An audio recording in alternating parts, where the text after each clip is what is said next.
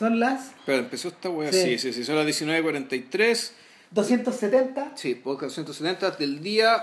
Hay que decir siempre la fecha 26. para porque nunca sabéis si caga SoundCloud, ¿cachai? Para Claro, cómo ordenamos la. explota todo. Claro, entonces del 25 de octubre del año 2016 estamos en el cinema número 270, como bien decía Cristian, las películas que no nos avergüenzan. Y eh, este podcast va dedicado a eh, Seiyun Suzuki, eh, director japonés que puta, filmó como cuatro décadas, weón, pero nosotros nos vamos a hacer cargo de tres películas, de las chorrocientas que hacía, porque el weón hacía como de cuatro películas por año en un momento de su vida. Y aquí nosotros vamos a agarrar tres, que, son de- que van desde el año 63 al 67. El, un- la primera es eh, Youth of the Beast, La Juventud de la Bestia, de 1963. Tokyo Drifter, de 1964. Y finalmente Branded to Kill, que no, no sé cómo, no sé cómo se traduce en español eso. Eh, mar- eh, marcado para matar o algo así. Sí, tiene, tiene como nombre de película. De- de Bond, sí. de, de Schwarzenegger también. Claro, y de, que es del año 67. Entonces vamos a hablar, de, al menos, yo esas son las, que, las tres que vi. Si Rama alcanzó a ver la, la historia de la prostituta, que No, es como no otra de las- otro los grandes, uno de los grandes filetes que tiene este sujeto, Claro. pero no la vimos, así que eso no hablaremos. ¿no? Claro, lo que pasa es que, mira, lo que pasa es que todo esto nace un poco porque eh, eventualmente el podcast tiene que continuar expandiéndose hacia los lados de distintas partes de la historia del cine. ¿Cómo lo justificamos? Eventualmente te reencontraste con un libro, empezaste a leer, pero te ese libro, ese libro lo tengo hace más de 10 años. Sí, bueno, que empezaste a transmitir de él, de todo esto y de un amangue, weón, ¿cachai? Entre Puta, la que claro, Suzuki, weón. hace como tres semanas. Claro, porque Vilche anda, mira, Vilche en el fondo anda busca, en busca de weas que lo sorprendan. Yo ando en busca de weas que no he visto. Y eh, el, estos gallos de Midnight Eye, que es un gran sitio web, Sí. fue un gran sitio web, midnighteye.com, que eran unos británicos que Sí. Estaban especializados solo en cine japonés. Claro, son buenos tan serios que terminan escribiendo un libro, no como otros. Puta, y que no, y varios libros. Sí, pues, o sea, de hecho, de hecho eh, son los personajes que finalmente son los primeros que escribieron en serio de Takashi Miike en Occidente. Ya. Y, y tiene, y, y tiene, un, tiene una razón de ser. En el fondo, el origen de, de Midnight Eye era eh, la New Wave of Japanese Cinema, que surge, ah, yo diría que a mediados de los años 90. Ya.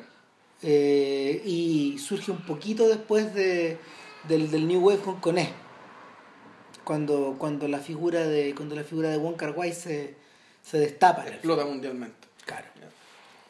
Pero no eran los únicos asiáticos que estaban haciendo noticia en esa época. Los taiwaneses lo estaban haciendo, lo estaban comenzando a hacer también, no sé, los tailandeses.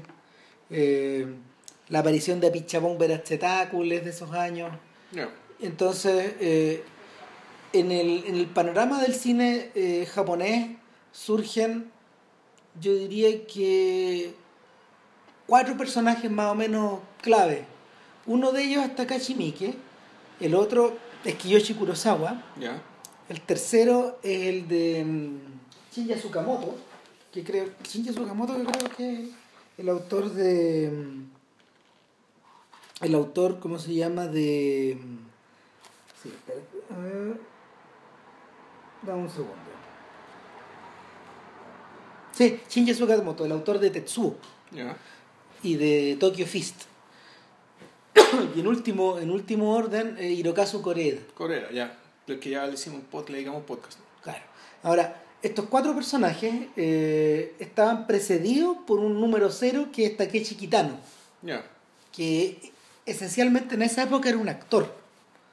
Y Era un humorista, era un actor cómico, ¿no? Tenía un- era un tenía una actor, dupla, una dupla cómica. pintor, sí, claro. humorista y Dibujante cómic, creo que también. sí. dibujante también. Y, y Kitano, Kitano comienza su carrera como director una vez que uno de los padres de esta generación, que es Kinji Fukasaku, el que nosotros lo conocemos Por Battle Royale. ¿no? por Battle Royale, eh, cuando Fukasaku eh, tiene una enfermedad y Violent Cop, la película que es de, de gángster que suponía que iba a dirigir de Fukasaku la termina dirigiendo Kitano y se consagra con claro, él, él lo, él lo estimula que dirija, dirija, se dirija a sí mismo.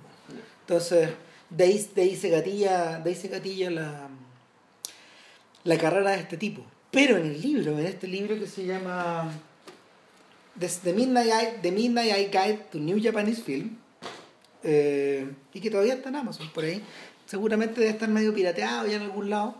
Eh, los tipos, antes de dedicarse a Sukamoto y a todos estos que hemos nombrado, a, Ti- a Kitano, etcétera, eh, insertan una cuña de dos personas que serán muy mayores en Ya. esa época y que retornaron con un último filme en el, eh, al comienzo de esta nueva ola. Y uno es Fukasaku. Fukasaku. Fukasaku. Claro, y el otro es Seiyun Suzuki. Y, y los tipos lo explican al principio del libro. Dice, ellos dicen que en el fondo eh, tanto Fukasaku como Suzuki representan, eh, representan como la base desde donde parte este nuevo, esta idea del nuevo cine japonés. Ellos dejan un poco aparte Estudio Ghibli porque lo, de hecho lo estudian como un fenómeno un fenómeno aparte. un fenómeno, claro, un fenómeno aparte que, que, que también cruza generaciones, pero que, pero que es distinto.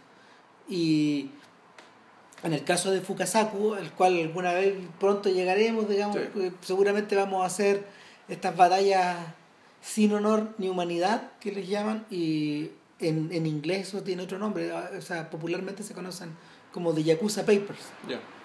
Son, es, un ciclo, es un ciclo de cinco películas que se estira a través del tiempo, pero que la- realmente las importantes son como las dos primeras o las tres primeras. Y eh, eh, son películas que de alguna forma eh, establecen un quiebre gigantesco respecto de, de, lo, de, lo- de, la, de la producción japonesa, eh, no solo clásica, sino que también la postclásica. Eh, ¿A qué me refiero? Lo que ocurre es que, eh, y lo comentamos hace, como un mes y medio con Vilche cuando le trepan el cerebro para que grabáramos un podcast de estos gallos. Era que yo le decía que el problema que tienen los japoneses es que el problema que tienen los japoneses es que estos periodos de auge son permanentemente sucedidos por un periodo de intensa depresión en la producción, de, de- de- de- de desastres económicos, de mm, empobrecimiento temático, eh, de falta de figuras y de falta de renovación. Y eso les ocurre en forma sistemática a lo largo de toda la historia del cine. En algunos casos, por ejemplo, esto fue cruzado por eh, los terremotos. ¿cachai? Gran parte de la producción eh, japonesa de la era muda, por ejemplo, y de los comienzos del sonoro, fue mancillada por los, por los incendios y por los terremotos y por... No, pues hay que recordar también que el bombardeo de Tokio en la guerra mundial fue con armas incendiarias para que se quemara la ciudad entera, pues, porque era todo de madera. Eso es lo segundo. Claro. El segundo gran trauma en la historia del cine japonés es la Segunda Guerra Mundial. El tercer gran trauma eh, en la historia del cine japonés es la... mm, Bueno, por eso es que a, a principios de los 2000 había un coleccionista que tenía guardadas unas cuestiones como en una especie de búnker. Claro. Y cuando encontraron esa colección fue una especie como un, fue un tesoro, o sea, cosas que se dan por perdidas hacía décadas. Eh, puta, encontraron al menos algunos cuantos eslabones perdidos ahí. Pero claro, eh, eh, lo que está diciendo Raro en el fondo es que la historia del cine japonés y, y lo que es el- la conservación patrimonial del cine japonés aparentemente está permanentemente amenazado, está permanentemente amenazada, ¿cachai? Por, puta, por su geografía y por su historia, ¿no? Claro. Ahora, el tercer gran trauma se produce post-68. Eh, y en, en ese trauma, por ejemplo, cagó la carrera de Kurosawa. Eh, Fue el, cuando el viejo se quiso suicidar y todo el cuento. que eso ocurre un poco después, claro. O sea, es- pero es a raíz de eso. A raíz de eso, claro. En el fondo, eh, el quiebre, el quiebre no solo fue temático ahí, porque ocurre una, surge una generación de directores como Nagisa Oshima, por ejemplo, eh, o Shoei Mamura, que habían sido, habían, habían sido eh, acunados en este mundo de Osu, de. Kurosawa, de Misoguchi, eh, de- y de mucha gente más, de Mikio Naruse, etcétera, mucha gente. Ellos eran los aprendices, pero cuando, cuando comienzan a hacer películas, es una suerte de borrón y cuenta nueva. Y Mamura, que fue ayudante de dirección de Osu, eh, él, él en algunas entrevistas él ha dicho que eh, con, todo el respeto que le tiene al sensei, sus películas son una negación de la labor de él. Sí, pues, bueno, pues, de hecho, incluso políticamente, pues, o sea, cuando con el gato veíamos las películas de Kobayashi, el gato nos explicaba, "Eh, eh, estas películas y los valores de estas películas son precisamente lo contrario a lo que se, lo que venía haciendo los viejos acerca de lo que se entendía por, por, puta, por los samuráis, por las figuras, estos que este tipo de personas no son... eh, la lectura que se hacía de las figuras samuráis y y los filmes samuráis eran figuras bueno, progresistas casi contraculturales. pues. ¿Cachai? Absolutamente distinto a lo que se, lo que se, lo que se estilaba hacer con este tipo, con este tipo de, de Entonces, personajes. entonces en esa tremenda, en esa tremenda crisis, eh, no solo se cambió, no solo se cambió la, el fondo, la, la estructura de las películas o la narrativa de esas películas, sino que cagaron los estudios. Eh, estudios que estudios que tenían, no sé, 50 años de antigüedad, empezar, tuvieron que sobrevivir haciendo películas soft porno. Ya. Cagó todo. Y el, y la, ¿Qué género más innoble el soft porno, weón? Bueno, y ese, el, el, el- la, la, la crisis, la, la crisis los barre a todos, eh, y, y luego, luego hay un periodo de, de, de, de- de relativa estabilidad y vuelve a vuelve vuelve a solar cuando finalmente la, la televisión empuja a que los jóvenes directores ya empiecen a sacar sus películas directo en VHS. Ya. Y ahí es donde, por ejemplo, surge la, la carrera de Kiyoshi Kurosawa en los 80 y de Takashi Miike a finales de los 80, Ya. haciendo películas de... Para la tele. Haciendo, no, ni siquiera. Para ni el siquiera, video. para el video, directo al video. Directo al video, ya ni siquiera en la tele, no ¿Y, tenían... bueno, ¿Y qué daban en los cines entonces? puta melodrama, po, cosas como de puta, de, cons- de consumo masivo, además hay que, hay que recordar que al revés de lo que ocurre en Corea, la, la producción, o sea, la, la exhibición de en, en Japón está invadida por los americanos. Ya. O sea, liberalizada completamente. Sí, claro que sí. O sea, había poca gente que tenía derecho a surfear por encima. Uno de ellos era Fukasaku. Ya. O sea, eh, Fukasaku se consagró, Fukasaku para estos efectos, eh, es que no, no hay una figura como que lo pueda englobar, pero finalmente Fukasaku comparte cosas de John Ford, de Howard Hawks y de Tarantino. Ya. ¿Cachai? Porque Fukasaku, por ejemplo, era una persona que le interesaba mucho eh, el- le interesaba mucho las películas, a ver, desafiar lo establecido y poner figuras totalmente antisistema dentro de, su, de sus películas. Eh, el Fukasaku partía de la base de que el gran desastre de la Segunda Guerra Mundial había sido una limpieza de toda la mierda anterior. Y tú podías hacer borrón y cuenta nueva. Pero la, la obra de Fukasaku es la historia de cómo ese borrón y cuenta nueva revierte nuevamente a la tragedia. ¿cachai? Y, y, y la, y, y de cómo la americanización de Japón eh, no solo, no solo eh, creó una suerte de terreno raso, sino que al mismo tiempo barrió con todos los ideales que, que existían previos, todo el ideal romántico chanta, pero al mismo tiempo no creó nada nuevo. Y sobre esa base, sus películas de gángster son completamente nihilistas desesperadas. Y son películas desesperadas, crueles, espasmódicas. Sin embargo, sin y él, embargo, él filmó en los años 60, ¿no? eh, finales de los 60, claro, mediados de los 60 hasta mediados de los 70, pero de ahí para adelante se convierte en un realizador muy popular. Y, y él, él, por ejemplo, fue beneficiario, eh, él es uno de los dos directores de Tora Tora Tora, él reemplazó Kurosawa. En la en, la, en, en esta superproducción eh, americano-nipona. Claro. Y, pero al mismo tiempo él, él realizó filmes como Virus, que son películas financiadas por los americanos con la televisión japonesa y que, están, que estaban comercializadas en dos versiones súper distintas. Ya. El Virus que yo vi cuando chico, a finales de los 80, era la versión gringa, pero la versión que tenía a los de protagonistas los personajes gringos, pero la versión de Fukasaku es el doble larga y tiene todo el lado japonés. Es que transcurre en la Antártica, en las bases de la Antártica. Entonces, eh, Fukasaku es un gallo que logra penetrar en ese mundo y, y, y adopta una suerte como de de estatus a lo, a lo Miyazaki. El estatus que Miyazaki tiene ahora por encima del bien y el mal es parecido al que tenía este. El que tuvo Fukasaku. Claro. ¿Qué pasó con Suzuki? Suzuki tenía sus mismos orígenes, pero él fue una víctima de, de, esta, de esta estructura. ¿Por qué razón? Porque O sea, cuando, cuando viene digamos, el cambio de folio del 68, por decirlo de alguna manera, Puta. él cae para atrás. Digamos. sale cagando. Y en el fondo es porque eh, los dos trabajaban en estudios distintos. Suzuki era una persona que trabajaba en Nikatsu. Nikatsu, exacto. Claro. Y resulta que Nikatsu, eh, Nikatsu tenía un sello finalmente. es- esos estudios. Así como Shoshiku tenía un sello, que es el sello de lo tradicional, el- eh, eh, son los estudios de Osu.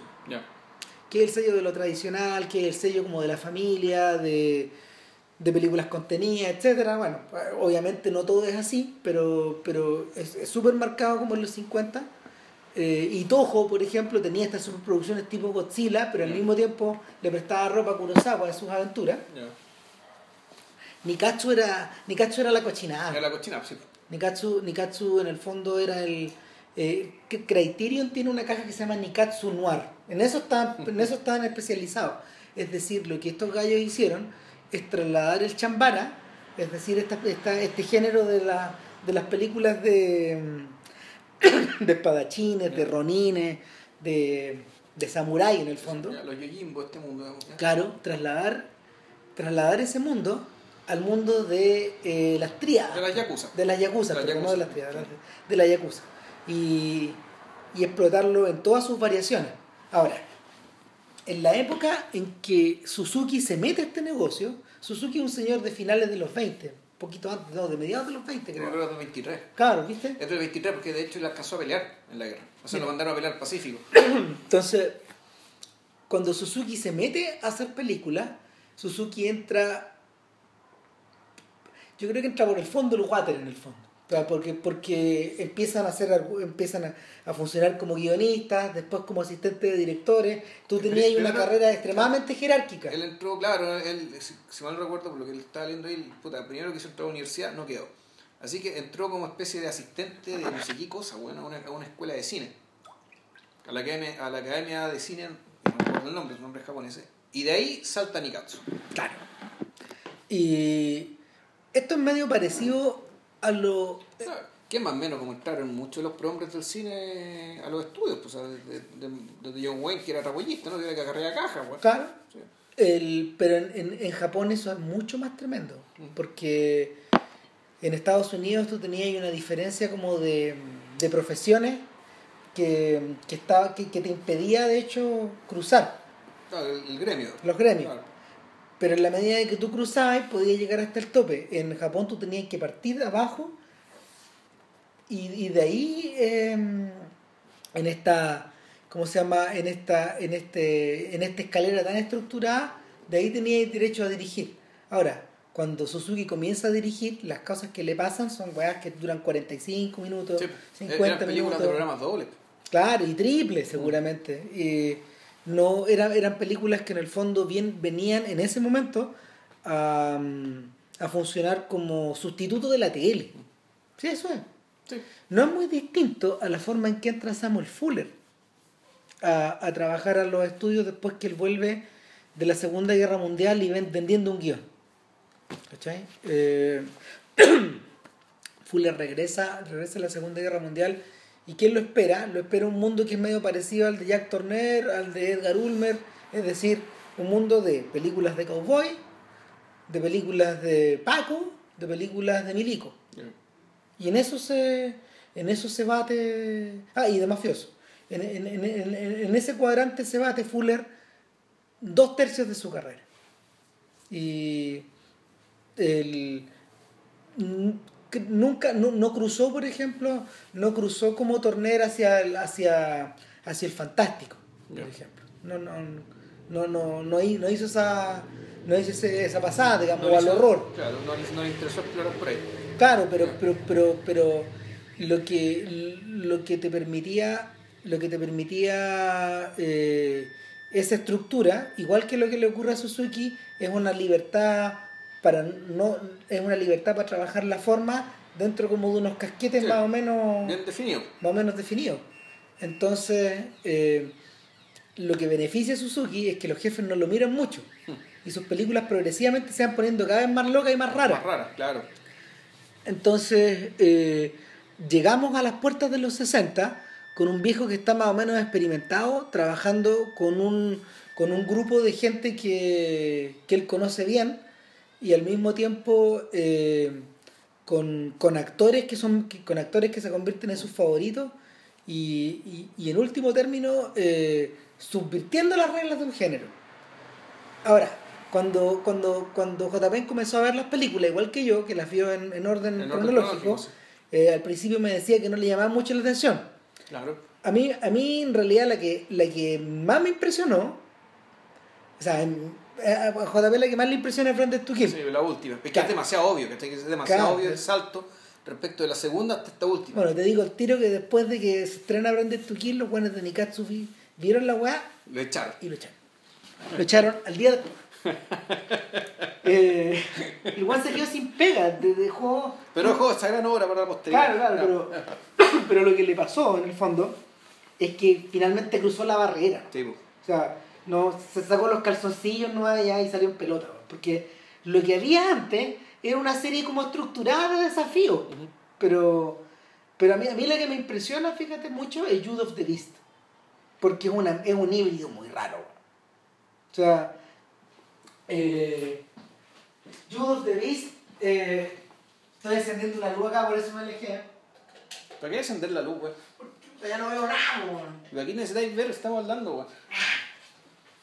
Eh, no, Jude, Jude of the Beast es bien rara, porque. A ver. eh, Las estructuras de estas películas son medias iguales todas, finalmente. Eh, O sea, son, sabes que se son todas iguales. sí. El perfil del protagonista Es igual. siempre el mismo. Los antagonistas ahí empiezan podría empezar a matizar la mano, digamos que entonces los, los antagonistas que no lo son, los amigos que no lo son, en, en Tokyo Drifter, ahí el, el- el- efectivamente el- el- la navegación del personaje también es un poco más matizada, ¿cachai? Pero claro, pero en lo grueso, Es la misma estas son películas que he visto un montón de veces, güey.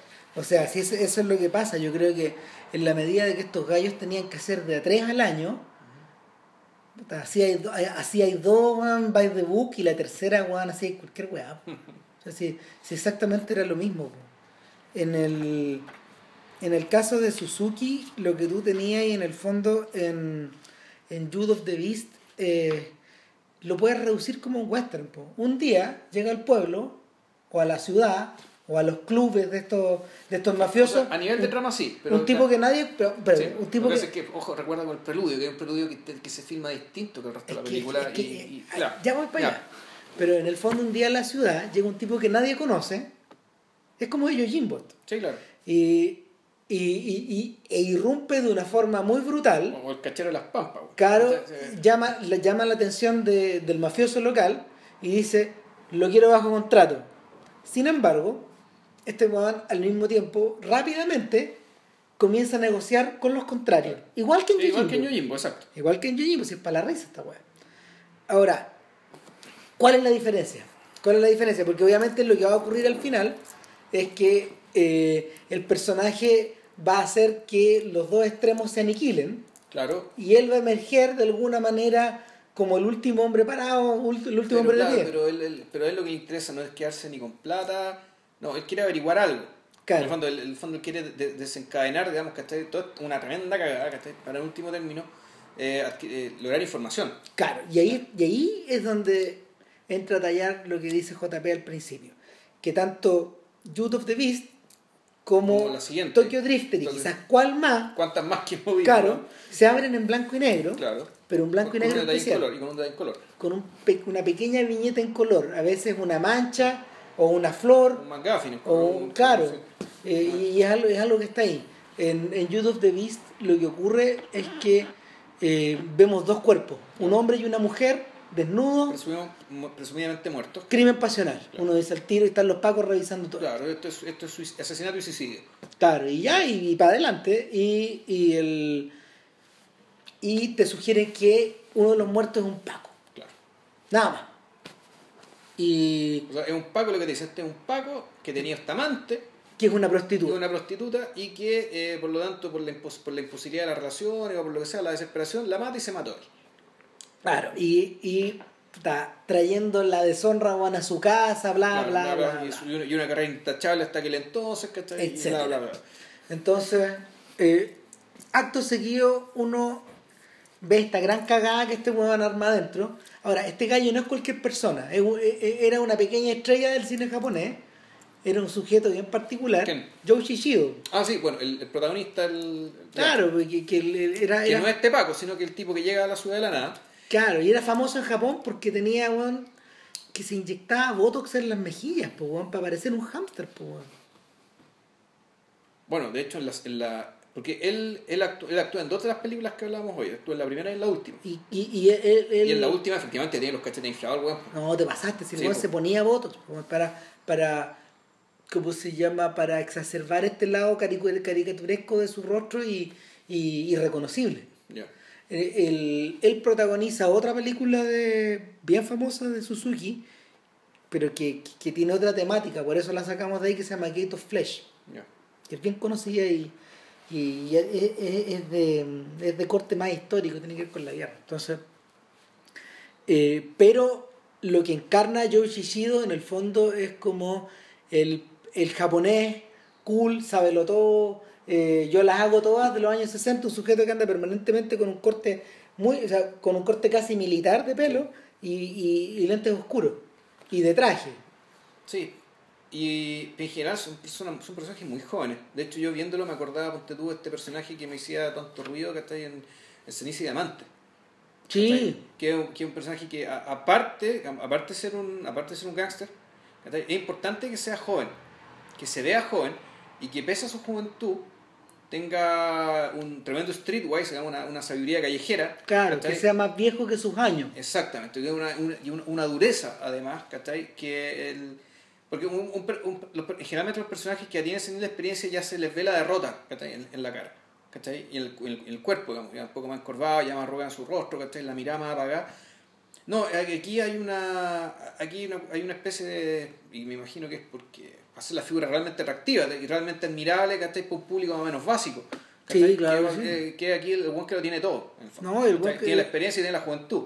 ¿cachai? Tiene la dureza y tiene la cara de niño. ¿cachai? Y que además, bueno, tiene ciertos rasgos, ¿cachai? El- yo creo que hay un tema como con la nariz también. Es que tiene una, nariz- una nariz muy grande, ¿cachai? Que me imagino que para los japoneses es llamativo. Sí. Los japoneses en general no tienen la nariz grande. Y eso mismo pasa con, la, con un personaje bien importante verse en la última película también. el ¿cómo se llama? Eh, el detalle acá es que ¿qué lo diferencia, por ejemplo, de un Yojimbo? O, perdón, de Sanjuro, que en el fondo es el nombre del personaje. Eh, ¿Qué lo diferencia de este Ronin? Eh, puta, que en la cara, en el rostro de Sanjuro y en el rostro de, de Mifune, en el fondo, tú ves permanentemente un, un gesto como de, de- de disgusto, como de asco, como de desprecio. No, y no solo eso, sino que además hay un tema, hay una preposición, una predisposición a, la, a, una expresividad facial y corporal. Es decir, un, un cuerpo y, una, y un rostro, digamos, que grita mucho, gesticula mucho, se mueve mucho. No, ¿te acordás cómo mueve los hombros y los brazos adentro del, adentro del kimono, ¿cachai? Ah. Que, como si fuera un mono. Algo muy, muy, muy dinámico. Acá está un personaje puta, bien al revés, muy- flemático, bien parado, que, está ahí, como que, que, que tiene que entrar en acción, que está ahí, pero la idea es que lo, haga- la idea es que lo haga poco. Que está ahí. Porque es un personaje más bien, eh, más bien un personaje que está ahí para ser contemplado. Claro, yo, yo contemplado en su calma, en su, eso que decís tú, lo cool, ¿cachai? Esto en, en Lo cool, lo- en, en lo calmado, digamos, lo- eh, en lo ya- de la situación. yo creo que esto es obvio, es obvia herencia de Bond. Por un lado, Pero ojo que Bond tenía un año. po. no más, po.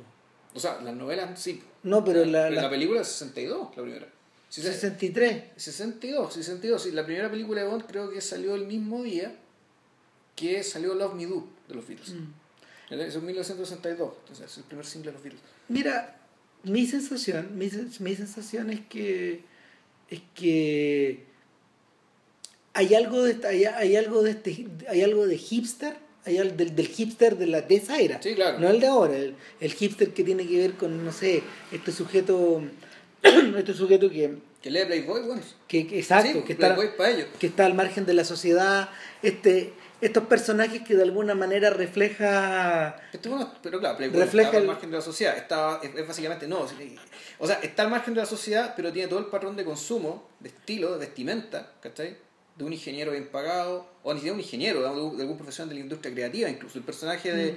El, el personaje de la segunda película, Mm. Mira, si sabéis Drifter, por los colores con que se Eh, viste. Están, ¿cachai? están, pervive tanto esa. eh, pervive tanto ese look que cuando tú ves a Wong Kar Wai, a la persona, él es uno de ellos. Ya. ¿Cuándo has visto a Wong Kar Wai sin los lentes? Yo creo que nunca he visto Oscar Wilde. Sin los lentes. Ya. No, nunca he visto a Wonka Wai. Ah, ya, no, Wong Kar Wai es, es uno de esos tipos, po. Ahora, lo divertido es que nos cagamos la risa el día ahora con Rama, antes, porque estamos leyendo ahí cosas que se han escrito sobre en el mismo libro, digamos, de, de Midnight, donde decían que, bueno, el, el personaje Seiyun Suzuki, en 1985, ya viejo, bueno, de 60 años, Claro. fue elegido la persona mejor vestida de Japón.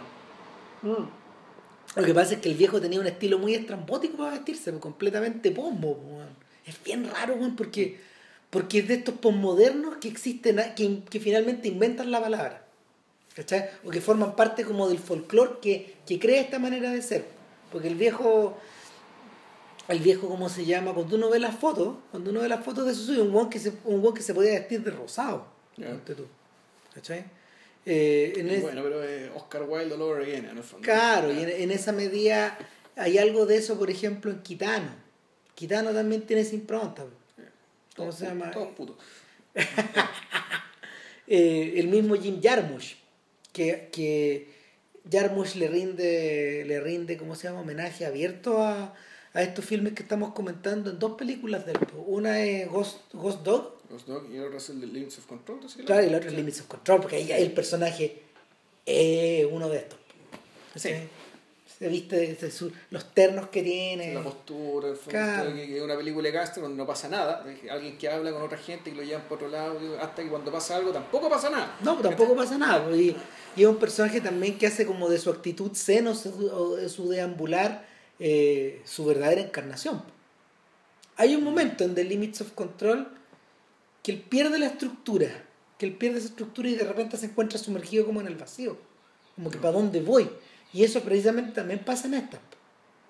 Bueno, es que de aquí, a- yo, aquí no- yo creo que nos, nos vamos a entrar derechamente en materia respecto de que qué es lo que le agrega Suzuki con estas películas al género del noir o, o su- o- o a, su, a su propia...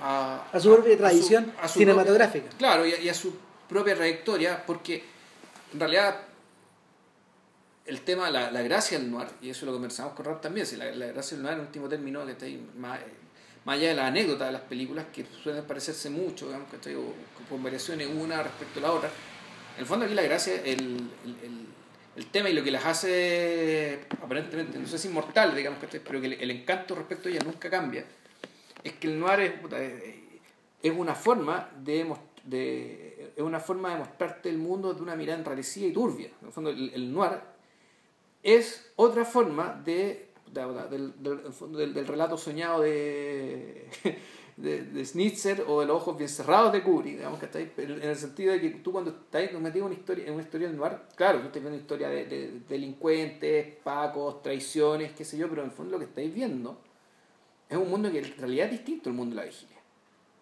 Es un poco eso es otro mundo. Es un mundo, es un mundo alterado, es una suerte de reflejo de, Es una distorsión de, de la vigilia. Es, es distinta a la vigilia, es una distorsión de ella. Eh, es una. Pero en muchos casos, en muchos casos, al, al, al elaborar esta mm, al elaborar esta suerte de espejo, de espejo del mundo, lo que tú tenías es como una lectura, es una lectura sin, sin los velos, con los velos Sí, claro. de lo que está ocurriendo. O sea, el, el tema del noir es que tú vas. Vas, miras algo, lo aprendes y después supuestamente eso se aplica porque eso está de una u otra manera conectado con tu vigilia, con tu propia vida. Entonces, y eso se aplica, claro, se aplica para Suzuki, pero también se aplica, no sé, ¿cachai? Para em, Sunset Boulevard, ¿cachai? Las películas de Wilder, ¿cachai? O, o el noir de John Huston, o, el, o, o lo que quieras. Claro, sí. Lo que define el noir y lo que define su, su lo que yo creo que donde está la gracia, su, su, su- el hecho de que no caduque es que efectivamente puede ser que estas tramas se vuelvan obsoletas si las entiendes como un reflejo de la realidad de la vigilia, pero el punto es que como un reflejo directo de la vigilia, pero en realidad es otra cosa, ¿cachai? Es una ensoñación. Y esto es una ensoñación que no, que, puta, que si está bien hecha, no caduca, ¿cachai? No caduca porque en realidad ese mundo nunca fue el mundo, ¿cachai? Nunca fue el mundo que caducó, que tecnológicamente fue superado, ¿cachai? Y, que cambiaron, que uno irá a cambiar los valores, pero en el fondo e, esta, esta, esta distorsión. Del, de- del mundo de la vigilia, de los valores de la vigilia, de las creencias de la vigilia, de los mitos de la, de la vigilia, de, este, de este mundo, del mundo real, digamos, ¿cachai? el mundo en el que vivimos día a día. Eh, eso no caduca. No, pues es tan profunda, es tan profunda que hace un surco. No, mira, las circunstancias históricas eh, de- del noir japonés son, son, son, eh, casi calzan con las del noir americano. Es curioso, por ejemplo, que cuando Hong Kong, cuando a Hong Kong le llegó el turno de hacer sus películas, de hacer sus películas policiales o de ladrones, no eligieron el noir. Eligieron la abstracción. Claro, era, es otro lenguaje, son otros requerimientos. El... O sea, igual hay cierta pátina, ¿no? Sí. digamos, pero lo que termina destacándose y convirtiéndose en su sello es la abstracción. Claro, es otra cosa, ¿no? ¿cachai? O sea, eh, en cambio, en cambio el, el, eh, ¿por qué surge el, el noir japonés? El noir japonés surge como espejo del noir americano, po, porque en el fondo los problemas que los problemas que los gringos insertaron en su sociedad los insertaron también en la sociedad posatómica de los japoneses. Ahora, sí, pero yo O sea- imagino que, claro, que la Yakuza igual es mucho más antigua. Sin duda, pero y que por último término, porque en el fondo, ¿qué es una mafia? Pero- Cuando- pero- ¿qué, qué es el bajo mundo? Es aquel lugar donde el Estado no llega, Claro, donde no puede llegar eficazmente. Pero lo que, lo que, lo que ocurre es que eh, el desilvanaje, el desilvanaje de estos valores que los huevones eh, refrendan una y otra vez en estas películas de en estas películas de Yakuza en los 60 tiene que ver con la muerte del honor con Sí. que ya no con que ya no no hay mono parado que quede con cabeza Claro, pero el- el supuesto que está ahí es que la Yakuza también tenía honor. Es decir, hay un honor en la vigilia y hay un honor en la Yakuza, o en el bajo mundo, o como quieras que lo llamen, Ujú. ¿verdad? porque ellos son, son, son, son, son- son un reflejo. Y esto también es muy antiguo, ¿cachai? Puta, nosotros ya hemos hablado mucho de Fritz Lang, ¿cachai? aunque no hemos, eh, que cuando hablamos del, no, del, doctor, del doctor Mabuse, pero sobre todo en películas como M, ¿cachai? Está muy, o, otras películas, la francesa película francesa El Millón, donde te deja muy claro, ¿cachai? que hay tanto en el tanto en el tanto en el mundo de la vigilia como en el mundo como en el bajo mundo puta, hay sistemas de valores y hay jerarquías hay jerarquías que son más o menos miméticas que son que son especulares Una- de acuerdo pero Ya. el retrato que hace Suzuki es de una jerarquía que ya está Ya. mancillada claro O sea, ¿dónde se inserta este weón? No se inserta en el tope del, del, del, del, Corleone que está arriba. Al Corleone lo vemos una vez en una foto y en un puro plano, Sí. donde el weón dice, me vaya a pagar. no y no solo eso sino que además del mundo de la vigilia básicamente te olvidáis No, pues no, si no, eso no existe. de hecho probablemente incluso hasta uno podría pensar que al menos en la primera película ¿cachai? lo único que ocurre en el mundo de la vigilia es la escena en blanco y negro Sí, pues. ¿cachai? Que en fondo es la, la distinción entre blanco y negro y color de esta escena inicial y después la aparición en color de, de, de Shishido, digamos, ¿cachai? De, este, de- de este extraño, es precisamente para marcarte esta distinción. Claro. Ahora, en la... El- Ah, ah. lo, que, lo, lo que pasa, lo que le pasa a estos tipos en el fondo, cuando, cuando Joe, nuestro personaje, se mete en este mundo, eh, cuando, cuando, se mete, cuando se inserta en este mundo, este weón rápidamente averigua que el tipo que está a cargo de ejecutar estos crímenes es un depravado finalmente.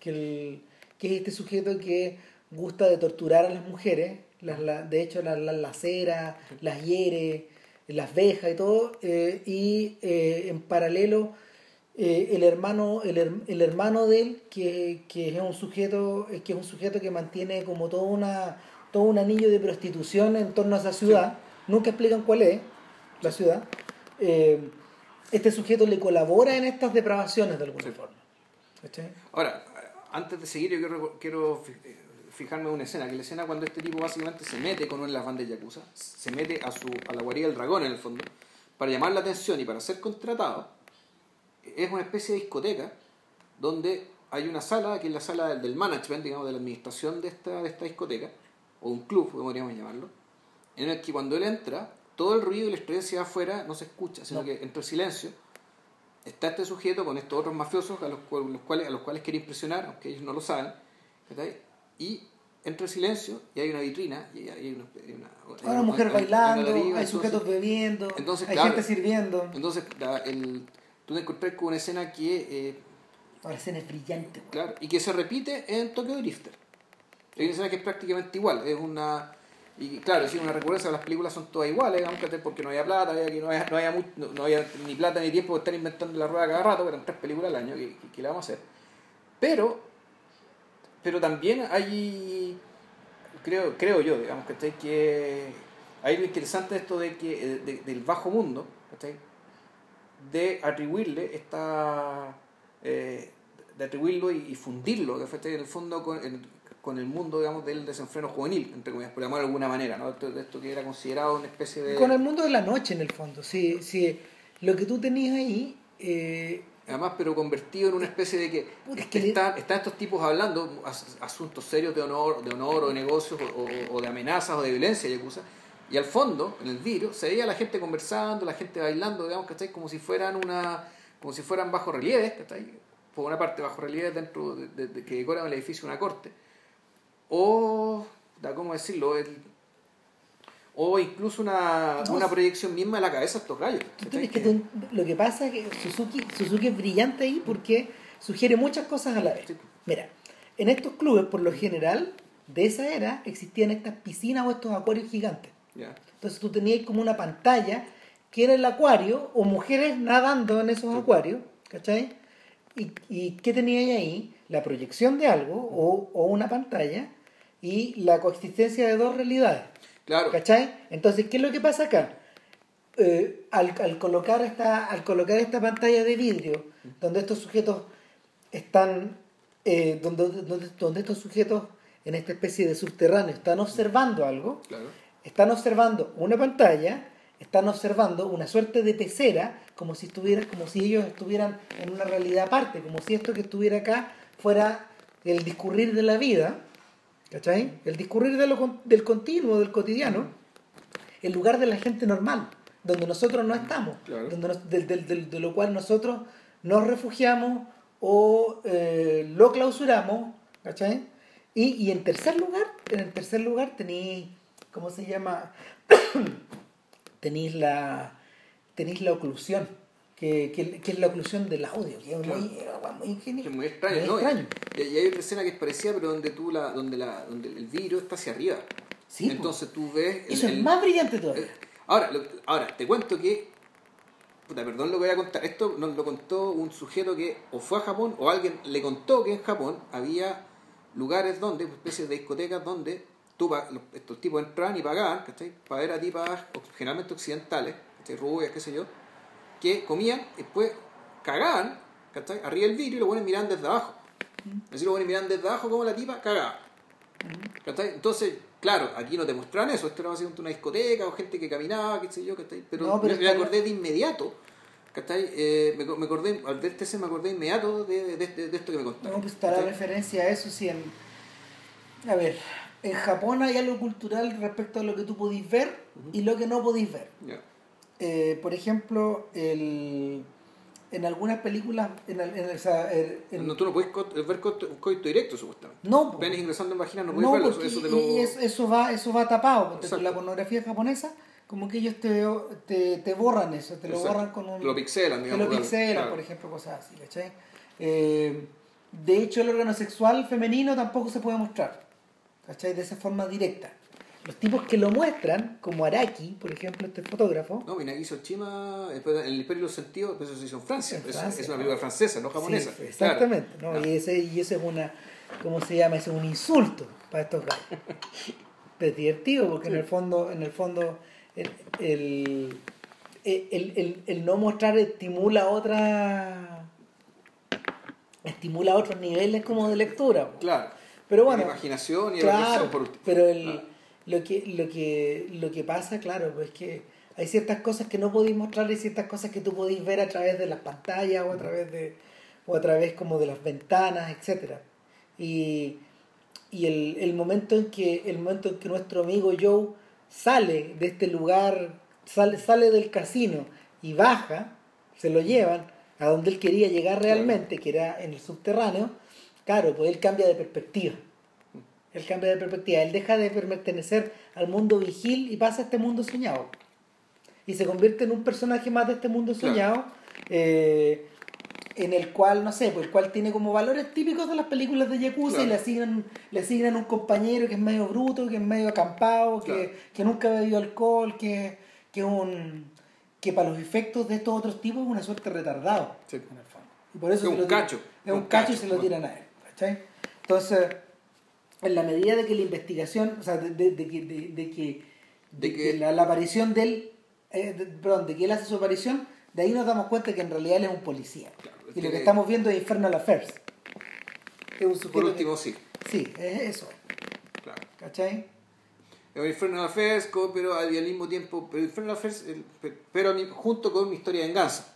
Sí. ¿cachai? Porque en el fondo tú estás dando cuenta de que, puta, de que en el fondo el, el Paco, que, que, que, que parece muerto al principio, todo eso era un montaje. ¿cachai? Porque básicamente se entera de que la prostituta con que murió era una de las tipas del corral del hermano proxeneta gay, ¿cachai?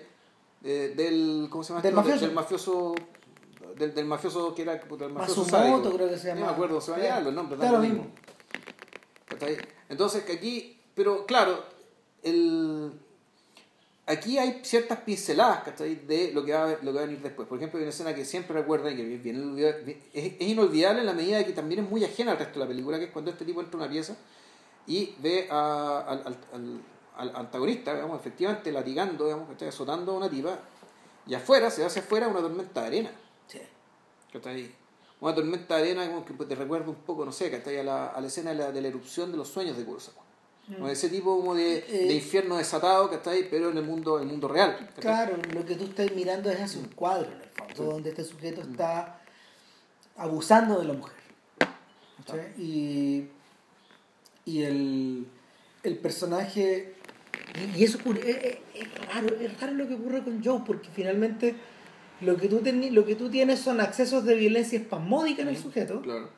combinados con una actitud que es muy cool eh, y al mismo tiempo eh, de mediado por, por esta por esta suerte de doble rol que, o de servidor de dos, pa- de dos patrones Patrones, que, está, claro. que, está, que está teniendo. Entonces, en la medida de que la película avanza, y en ese sentido se- Suzuki, Suzuki es muy astuto porque eh, esta extrañeza inicial de meternos en este mundo se tiende a, se tiende a tamizar y durante un buen rato la película avanza en forma normal, Sí. eh, pero cuando ya nos acercamos hacia el final y el tipo, el tipo descubre lo que realmente está pasando, que no lo vamos a contar, No lo vamos a contar para que la vean, Claro. porque- porque es parte del giro, parte- aunque yo lo adiviné, debo decir. a mí, a mí algo me tinca, a mí algo me tinca. Hay un, hay un gesto, hay un inserto ahí que tú decías, ah, ya, esta weá. Sí. Y, y, y sí, lo que, lo que también está muy bien hecho es que el, este es un personaje que, como yo, yo diría que es más, es más radical que lo que dice Ram, digamos, el, este es personaje que se está derrumbando en pantalla. Sí. O sea, lo, que estamos viendo además es un derrumbe, un crack up. un- Y eso es lo fascinante, porque este weón al principio te distrae y te mete en este mundo estrambótico. Le adivinas el orden a este mundo estrambótico y luego la película continúa ordenada claro. y más normal. Pero, pero inadvertidamente, en la medida de que el personaje tiene que ir tomando decisiones cada vez más crueles, cada vez más brutas, cada vez más salvajes, te vas dando cuenta de que él se va desilvanando. Sí. Le estáis quitando, le estáis quitando las le estáis quitando las costuras weón, al espantapájaro y se te está desarmando eh, de- delante tuyo. Al punto de que la búsqueda finalmente revierte en, revierte en el nil, en la nada. Aun cuando efectivamente el tipo da, da con la verdad. Sí, claro, ¿eh? no, sí. Y cumple con la... Eh, en ese punto, fíjate donde yo me acuerdo, me acordé al tiro de, de Samuel Fuller. Samuel Fuller tiene una película que se llama eh, La Casa del Sol Naciente, le pusieron en español, pero en inglés, que el nombre que- que uno lo ubica ahora es House of Bamboo. Ya. Y House of Bamboo de hecho transcurre en Japón. En un mundo donde. En un mundo donde los, donde los mafiosos gringos se han insertado también. Ya. ¿cachai? Y, y claro, pues, eh, eh, eh, en este mundo lo, en este mundo finalmente lo, lo, lo, lo enigmático, lo enigmático se presenta como una suerte de, de, de- de pared. Lo enigmático de estos mafiosos japoneses son una pared que tú no podís penetrar. Y, y, y, y, y, y termináis acuchillado por tu, por tu propia imposibilidad de jugar dentro de esta, de- dentro, dentro de esta estructura. Y, y lo que ocurre aquí, mi, mi impresión es que eh, al sujeto le va quitando piso, le va quitando razón de ser a todo las weas. Y, y la película se cierra en blanco y negro, Claro. con un inserto de, de estas mismas cosas. El, el, el enigma, el enigma se aclaró, pero ¿para qué? O sea, efectivamente, el, el enigma se aclara, pero el... Mira, esto lo vamos a conversar también cuando lleguemos a Breaking Bad, ¿cachai? Eh, que es, en el fondo, el punto es... Llega un momento en que tú te empeñas a hacer algo Y tú lo haces porque tú crees que eso es necesario para tú seguir siendo, para ser fiel a ti mismo. Sí. Y sin embargo, tú no se te das cuenta, pero el espectador sí se da dando cuenta que por el hecho de tener que hacer esto, tú al fondo lo que estás haciendo es traicionarte a ti mismo, o mejor dicho, convirtiéndote en otra persona. Entonces la tensión, ¿cuál es? Tengo que seguir haciendo esto para ser el mismo, y sin embargo esto que estoy haciendo me está cambiando. Sí. Entonces, la tensión es esa. Me mantengo a mí mismo, pero al mismo tiempo me estoy cambiando, me estoy convirtiendo en, en otra persona, en otra cosa. Cuando. David Lynch, de hecho, llevó eso Ujú. al extremo literal en Los Highway. Ya. Cuando en el fondo agarra esta misma matriz, la matriz del misterio, la matriz de la mujer misteriosa, la matriz De la desaparición, la digamos. matriz de la desaparición, la matriz del sujeto diabólico. Y él finalmente el buen dice, ok, cuando tú, te, cuando tú te estás metiendo en esta weá, de verdad, de verdad estás cambiando, y el cambio es tan radical que te conviertes en otro. Que no, realmente no te lo puedes reconocer. Y no te pueden reconocer, y no te pueden reconocer. Reconocer. Claro. Claro, y, y claro ahí, ahí este, este weón dijo, no, esta weá sí. ¿cachai? O sea, to- toda la, Dijo, "A- ahorrémonos, ahorrémonos el asunto, ese llega hasta acá. Todas estas matrices funcionan de esta manera y claro, y, y esa es la razón de la, ese, esa es la razón, mejor dicho, la sin razón de esa transformación. Y por qué todas estas weas se dan vuelta y por qué, y por qué aparece este weón convertido en un joven que no tiene nada Sí. que ver, en un sujeto culpo, en, un- Claro. en uno de estos en uno de estos tipos de lentes oscuros con peinado en jopo. ¿Cachai? Que vienen a ser como la, el equivalente gringo de, de, nuestro- de- de nuestro personaje. de Joe, de, de Shishida. Claro, ¿Es Shishido o Shishida? Shishido. Shishido. Claro, entonces. eh, ahora, Tokyo Drifter empieza con una misma secuencia en blanco y negro, Claro. full blanco y negro esta vez, Exacto.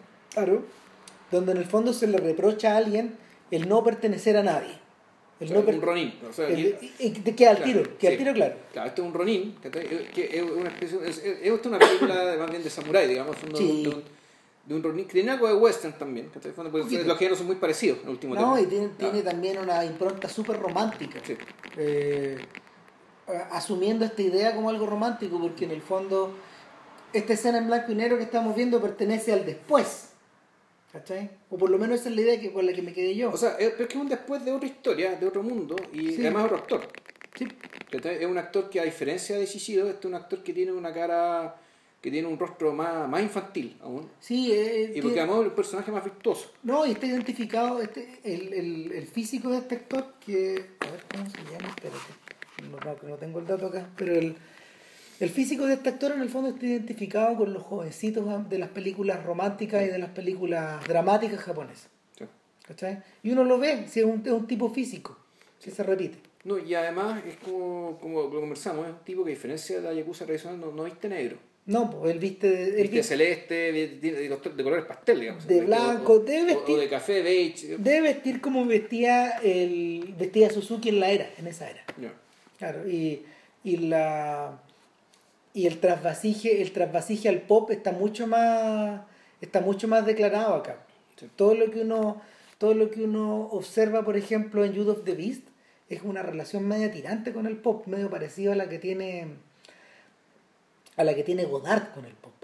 O sea, y, en Pierrot Le Fou, en Made in USA, el, hay, una, hay, una, hay una escena muy impresionante, por ejemplo, en, en Youth of the Beast, donde eh, hay, hay, uno, hay, hay unas anulaciones de perspectiva súper raras, donde el tipo está buscando un auto eh, para ir a dar un aviso, de recoger una plata y todo. Entonces el gallo se sube a una loma y el auto está al fondo, pero él puesto en, él puesto en el tope de la loma, él se ve igual de grande que el auto. Es como que los dos estuvieran hacia adelante. Ya. Entonces, es, que es casi, eh, es casi como la ilustración de un letrero, de- de- como si estuviera dibujando. Bueno, Suzuki hizo un manga, hizo una película animada en los 80. Ya. Era lógico también que iba, que tenía que, un, un gallo tan preocupado está de, de la manera en que se ven sus películas, tan- tan- tan- con, con una, con una puesta en escena tan definida, era lógico que tenía que, que en algún momento tentarse con hacer algo así.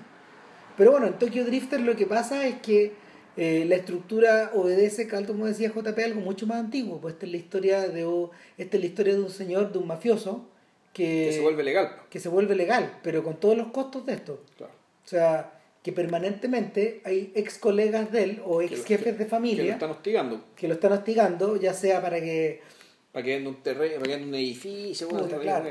Hasta que un día aparece un weón que no tiene escrúpulos y finalmente le compra a un mafioso intermedio la deuda. Claro. Y dice, te voy a, te voy a, te voy a hacer cagar, weón. En el fondo lo desprecia precisamente por haber deshonrado a la profesión y haberse salido, pasado al otro Por lado. haberse convertido, por haberse pasado a la vigilia.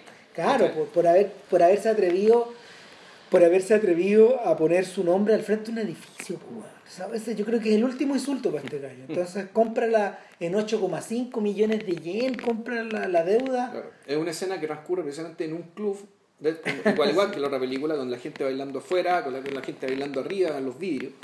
¿Cachai? El, sí, el, el, el punto, yo creo que la, la, la imagen que, que se quiere dar realmente, ¿cachai? Es que en el fondo estas weas pasan y la vigilia nada se entera. No, pues. Ese punto es eso, que la gente Ah. baila, la gente baila, es como cuando acusaban de que puta, en, en Argentina ¿cachai? se torturaba, ¿cachai? porque los gritos de los, de los gritos del estadio, digamos, en la época del mundial, te tapaba los otros gritos. ¿cachai? El Es un poco sí. la misma idea, ¿cachai? En el fondo que aquí hay un, hay, aquí realmente hay un submundo, ¿cachai? que está realmente bajo tus pies. Eh, ¿Te acordáis de Garacho Limpo? ¿Lo viste Sí, sí, sí, lo. Garacho Limpo tenía esa misma idea. Tipo, Y era súper cruel porque finalmente empieza con unas tomas de un Buenos Aires que se ve muy choro, muy lindo, Claro.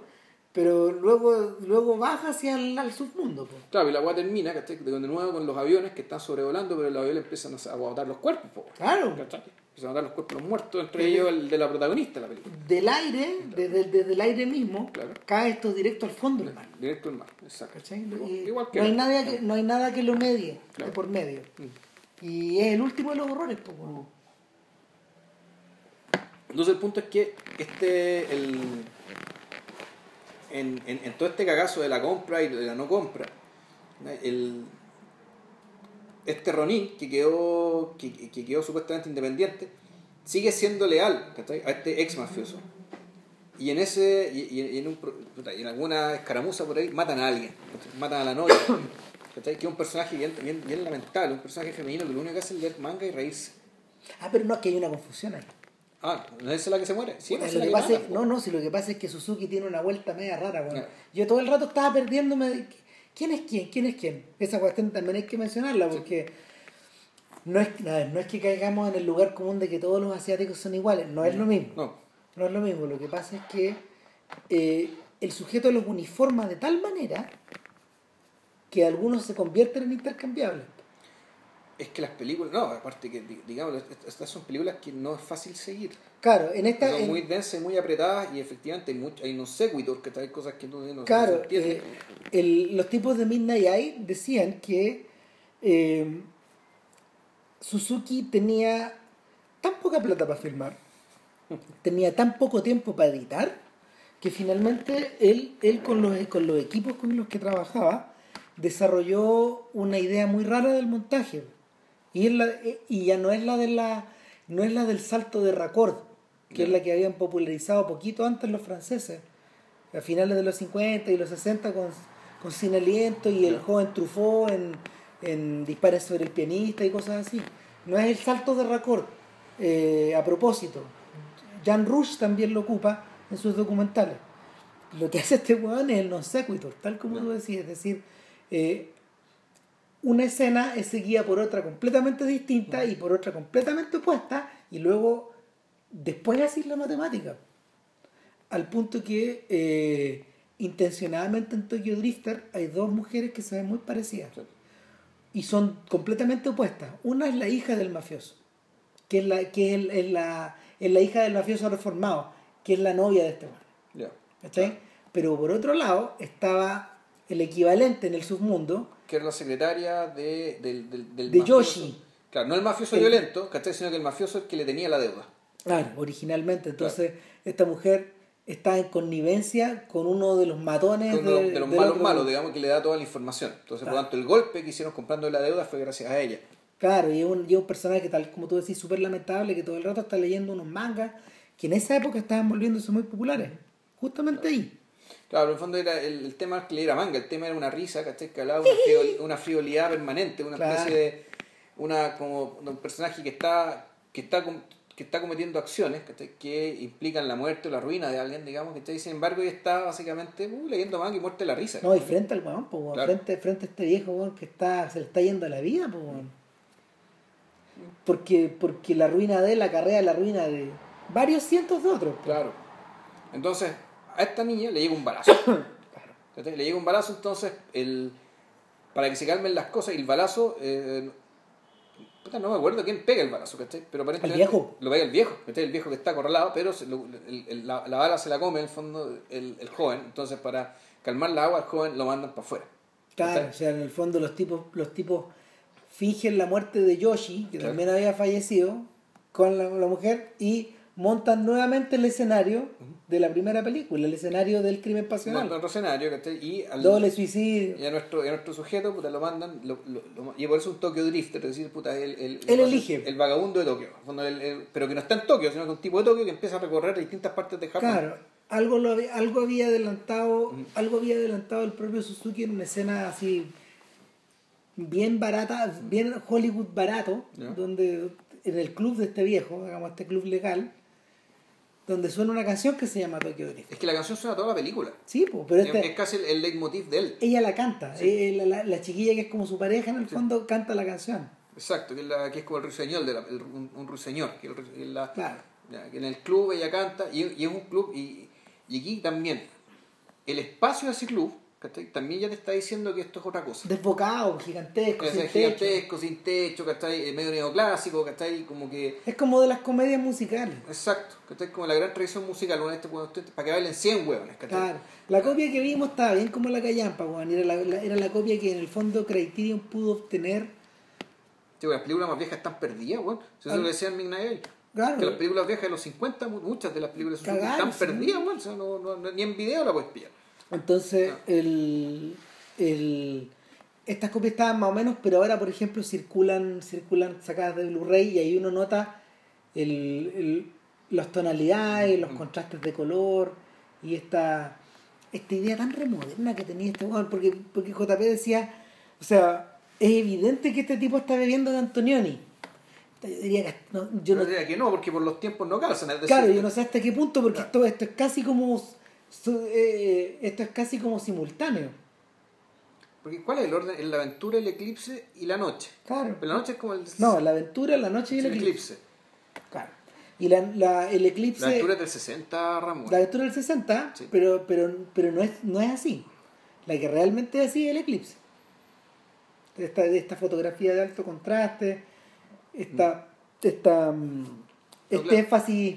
Pero claro, pero el tema de los espacios y la, y la- y la geometría de la arquitectura moderna es en la noche. Sí, ¿Cachai? Que yo también vi- viendo estas películas, ¿cachai? Sobre todo creo que la segunda, ¿cachai? También me... me- me- puta, la cuestión me, me- me vino, digamos. Mm. sí. ¿no? Ahora, que la haya visto no, puta, quién sabe. Puta. ¿Quién sabe? weón? Sí, yo te puedo decir Samuel Fuller, pero a lo mejor no, weón. a lo mejor este no iba nada tampoco.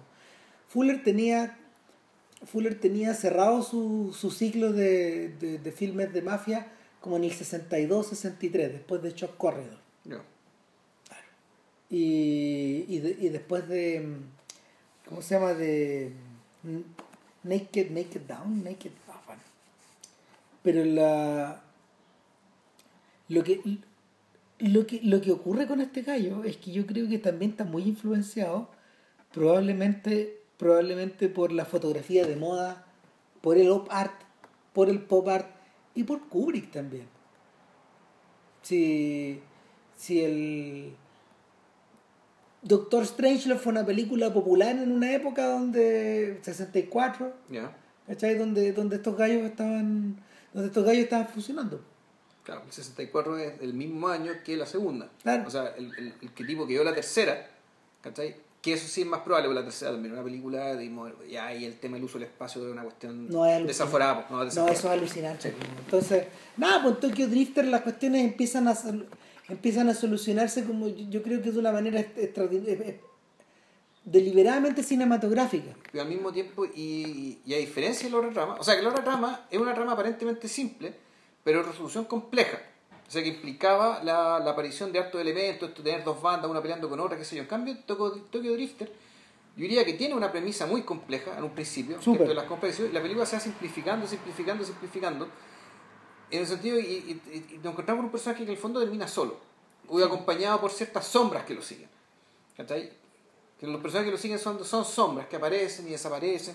Puta, algunos los matan y no contar más, otros puta, aparentemente son enemigos, pero resulta que lo ayudan, ¿cachai? Pero en el fondo este, es un, este un, es un viaje un héroe, digamos, ¿cachai? Que puede ser un western, ¿cachai? Puede ser un puede, puede ser como el viaje, no sé, de la de, de Searchers, ¿cachai? En el fondo tiene como este, este talante, ¿cachai? El personaje que recorre y recorre y recorre y recorre, digamos, que tiene relativa soledad. ¿cachai? En este caso, en Researchers eran dos, pero hay un montón de películas donde tú decís, ya, que hay un personaje que se desplaza. ¿cachai? Partiendo por la esta que hicimos el otro día, la de Dakota Smith. No, Sí, no Dakota Smith. no, Eh, Nevada Smith. Nevada Smith. Dakota Smith era un personaje que yo tenía para jugar rol. Chuta. Que era, era Indiana Jones. ¿Y se de- desplazaba? De, de- de Dakota Smith. Puta, era con, con el equipo de gente que porque era Lovecraft. Ah, ya. Entonces era un grupo de investigadores que perseguía digamos, la aparición de los dioses de Lovecraft. Entonces mi personaje se llama Dakota Smith. Ya. Bueno, no, bueno, este personaje, el, fondo, el personaje de Tokyo Drifter, es, un, es un sujeto que está ahí supuestamente arrancando, porque en el fondo lo están siguiendo para matarlo. Pero que al mismo tiempo, en su viaje, ¿cachai? ¿Qué, qué es lo que hace? Salvar el pellejo, pero por su viaje también le sirve no tanto para pensar sobre su vida, digamos, ¿cachai? ni para, porque no está en esa parada, digamos, sino que todo cambia cuando se entera de que la lealtad que él siente hacia su jefe no es recíproca. ¿eh? Por un hecho que, Después de que el jefe weón, había insistido en pasarle dinero. claro, que era, ¿eh? que era su padre, ese jefe en el en fondo era tratar, su padre. en era- claro, en tratar de asegurarle la... mm, en tra- Ahora, eso es algo que Fukasaku, por ejemplo, en, en The Yakuza Papers, puta, le clava el cuchillo hasta el fondo. No, O sea, e- e- eso es precisamente el motivo de por qué existen esas películas. no. La, la, razón de, de- o sea, el, el, el hecho de que el hecho de que los personajes no puedan confiar en nadie y de que todas las lealtades sean traicionadas. Claro, pero incluso tú no podrías ya ponerse más grandilocuente y decir que el, la llegada al mundo moderno, en último término, digamos, es precisamente eso. El fin de las confianzas de los códigos, digamos, todo- todos los sólidos se desvanecen en el aire, ¿cachai? que decía Marx, ¿cachai? allá en Japón ocurrió ¿cachai? cuando la- se perdió el olor, el olor en la Yakuza. Mm. ¿cachai? O lo mismo que me imagino que Nico- Nicolás Pileggi, Nicolás Pileggi se llama, Sí. y Scorsese más o menos dicen lo mismo cuando hablan de en lealtad y traición, digamos, ¿cachai? cuando se pierden los códigos en la mafia. Claro, cuando los guanes empiezan a cantar. cuando empiezan a cantar es, porque efectivamente aquí el último vestigio ¿cachai? de honor caballeresco o de honor, de honor premoderno ¿cachai? ya bueno, se perdió. ¿por qué? porque en la vigilia hace tiempo que está todo, todo se compra la vigilia funciona sobre la base de que todo se compra de que todo hombre tiene su precio digamos, y tu, tu, pero bueno inclu- la y eso es bien interesante ¿cachai? que en realidad el, el espacio del submundo no solamente puede funcionar como, claro, como un inframundo donde ocurren pesadillas, ¿cachai? donde por lo tanto hay, puede haber un asunto medio psicoanalítico respecto de lo, que, de lo prohibido que ocurre, digamos, sino que también el, submundo es una especie de, eh, de espacio ficticio caballeresco, ¿cachai? donde todavía están sobreviviendo ¿cachai? aquellos valores ¿cachai? que en el mundo vigil y aquel tipo de relaciones que el mundo vigil desapareció hace rato ¿cachai? porque se mercantilizaron. Trasládalo, trasládalo a la propia situación que Suzuki tenía en los 60, en la primera mitad de los 60, trabajando escondido en Nikatsu. Eh, Literalmente un agujero creativo y material. claro, Sí, eh, de cara a un momento en que él tiene que enfrentarse a la vigilia, pues y lo sacan cuando lo sacan cagando, ¿cachai? O sea, y cambia todo, su manera de su manera de hacer las películas, de financiar las películas y de entender la realidad cambió, pues él dejó de hacer estas filmes de, de mafiosos. No. No, ya no pudo seguir haciéndolo por la misma razón. Se cambió el color también, definitivamente. eh, en- y dejó de, dejó estas alternancias, etcétera. Y el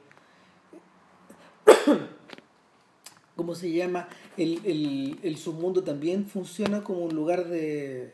como un lugar de de cobijo en el fondo, como de, de, de- de estar, es como de, estar, de estar como escondido ahí.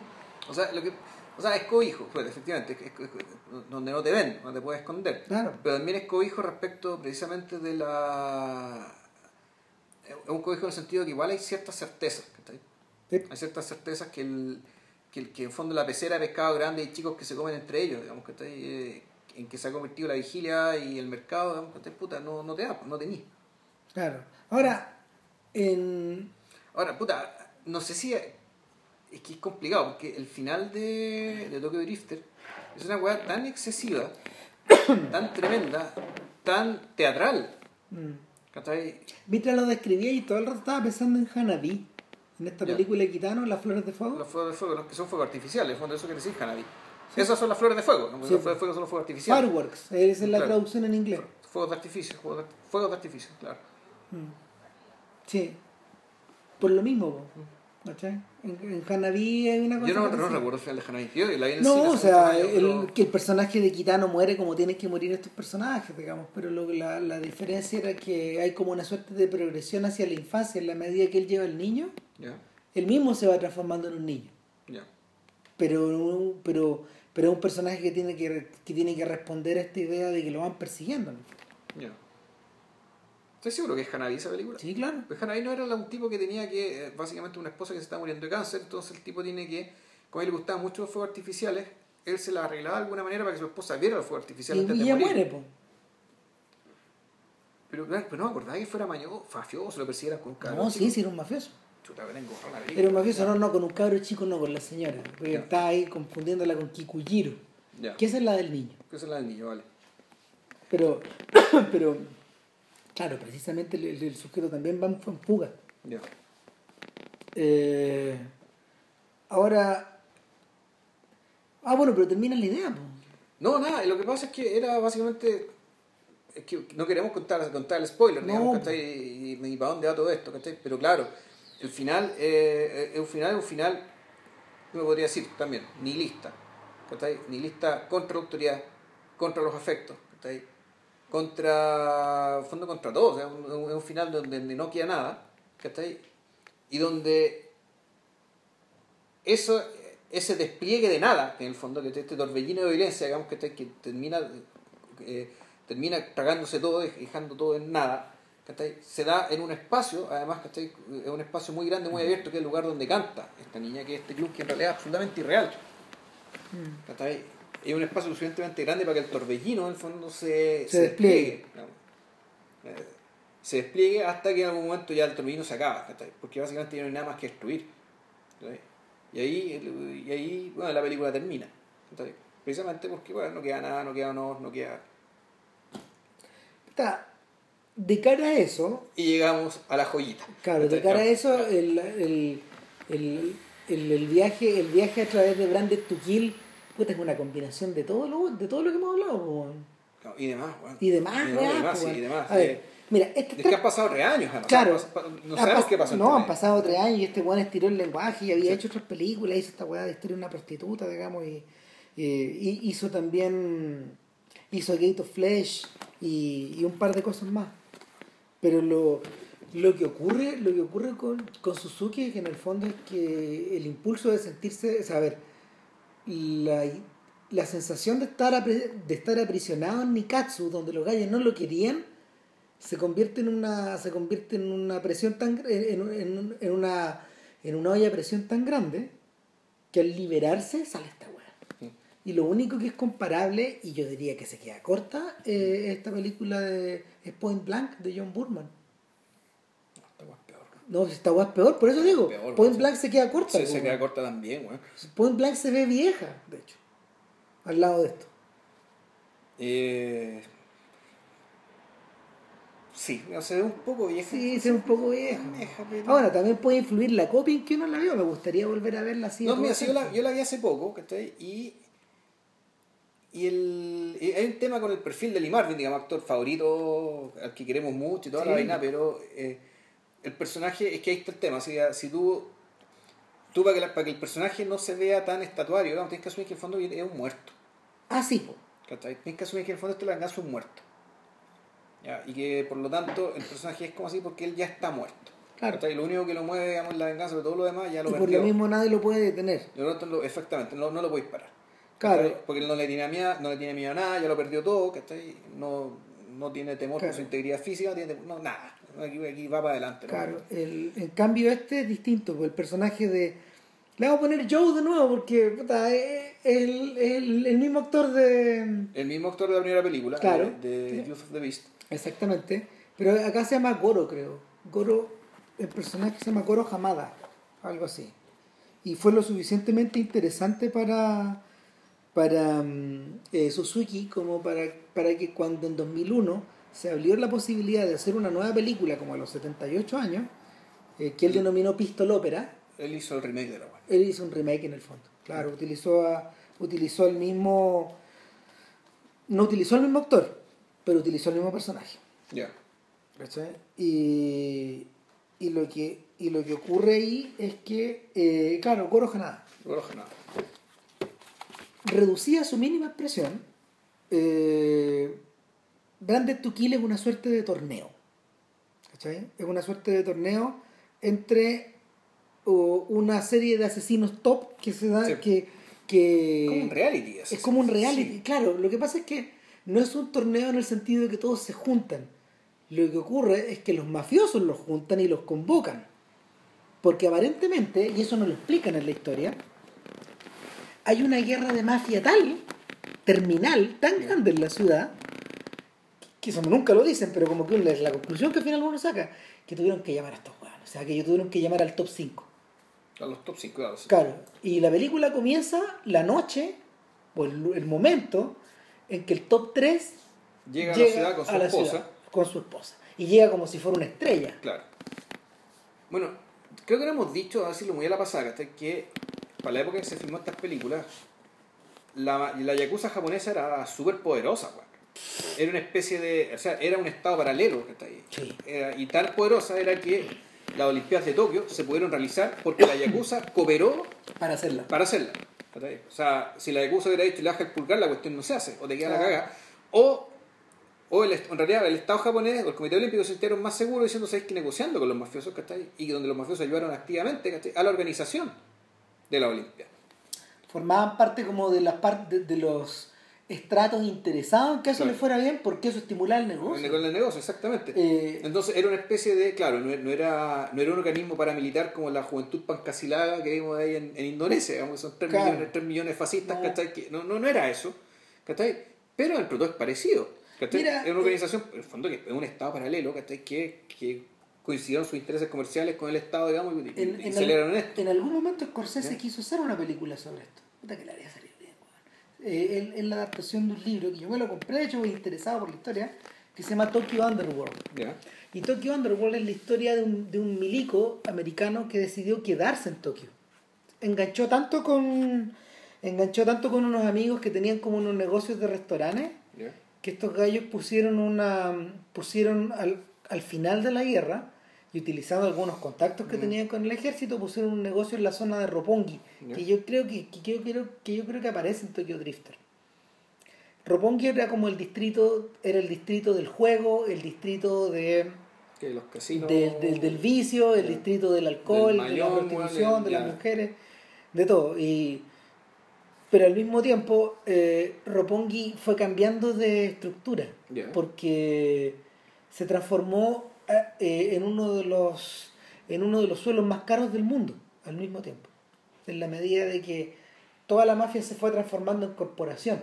En Keiretsu, fue, ya. ¿cachai? Y, y, le- y la, la historia de, de Tokyo Underworld es la historia de cómo este weón navega y se convierte en uno de los reyes del lugar, pero al mismo tiempo en un, en un mafioso americano honorario. Él también formando parte de este mundo. Y de cómo asciende y cómo caga. ya. ¿cachai? Y, y se junta también con el tema de la especulación inmobiliaria.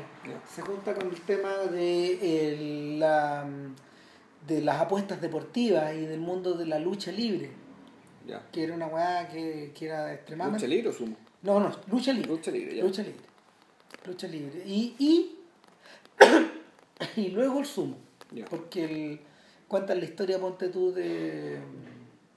Oh, ya no me acuerdo el nombre, pero del, del- uno de los, de, de uno de los eh, luchadores de sumo más famosos de, de Japón, que en el fondo era un coreano encubierto. Ya. Claro, y Ricky Dosan, que es un, es un, es un, es un ídolo, es mito en Japón. Pero era coreano. Era coreano Ricky Dosan. Y, y claro, también, también Ricky Dosan está metido weón, en la mafia, en la yakuza, con todos los weones metidos con todo. Es una, es una melcocha. Y, y finalmente, finalmente la cuestión se precipita de una manera similar a, a lo que ocurre en Goodfellas. Yo creo que finalmente por eso no prospera el proyecto de, de hacer esto en Japón, pero habría sido fascinante poder mirar los libros, increíbles. Entonces, claro, pues estos gallos, estos gallos, Branded to Kill tran- transcurre en el corazón de ese mundo.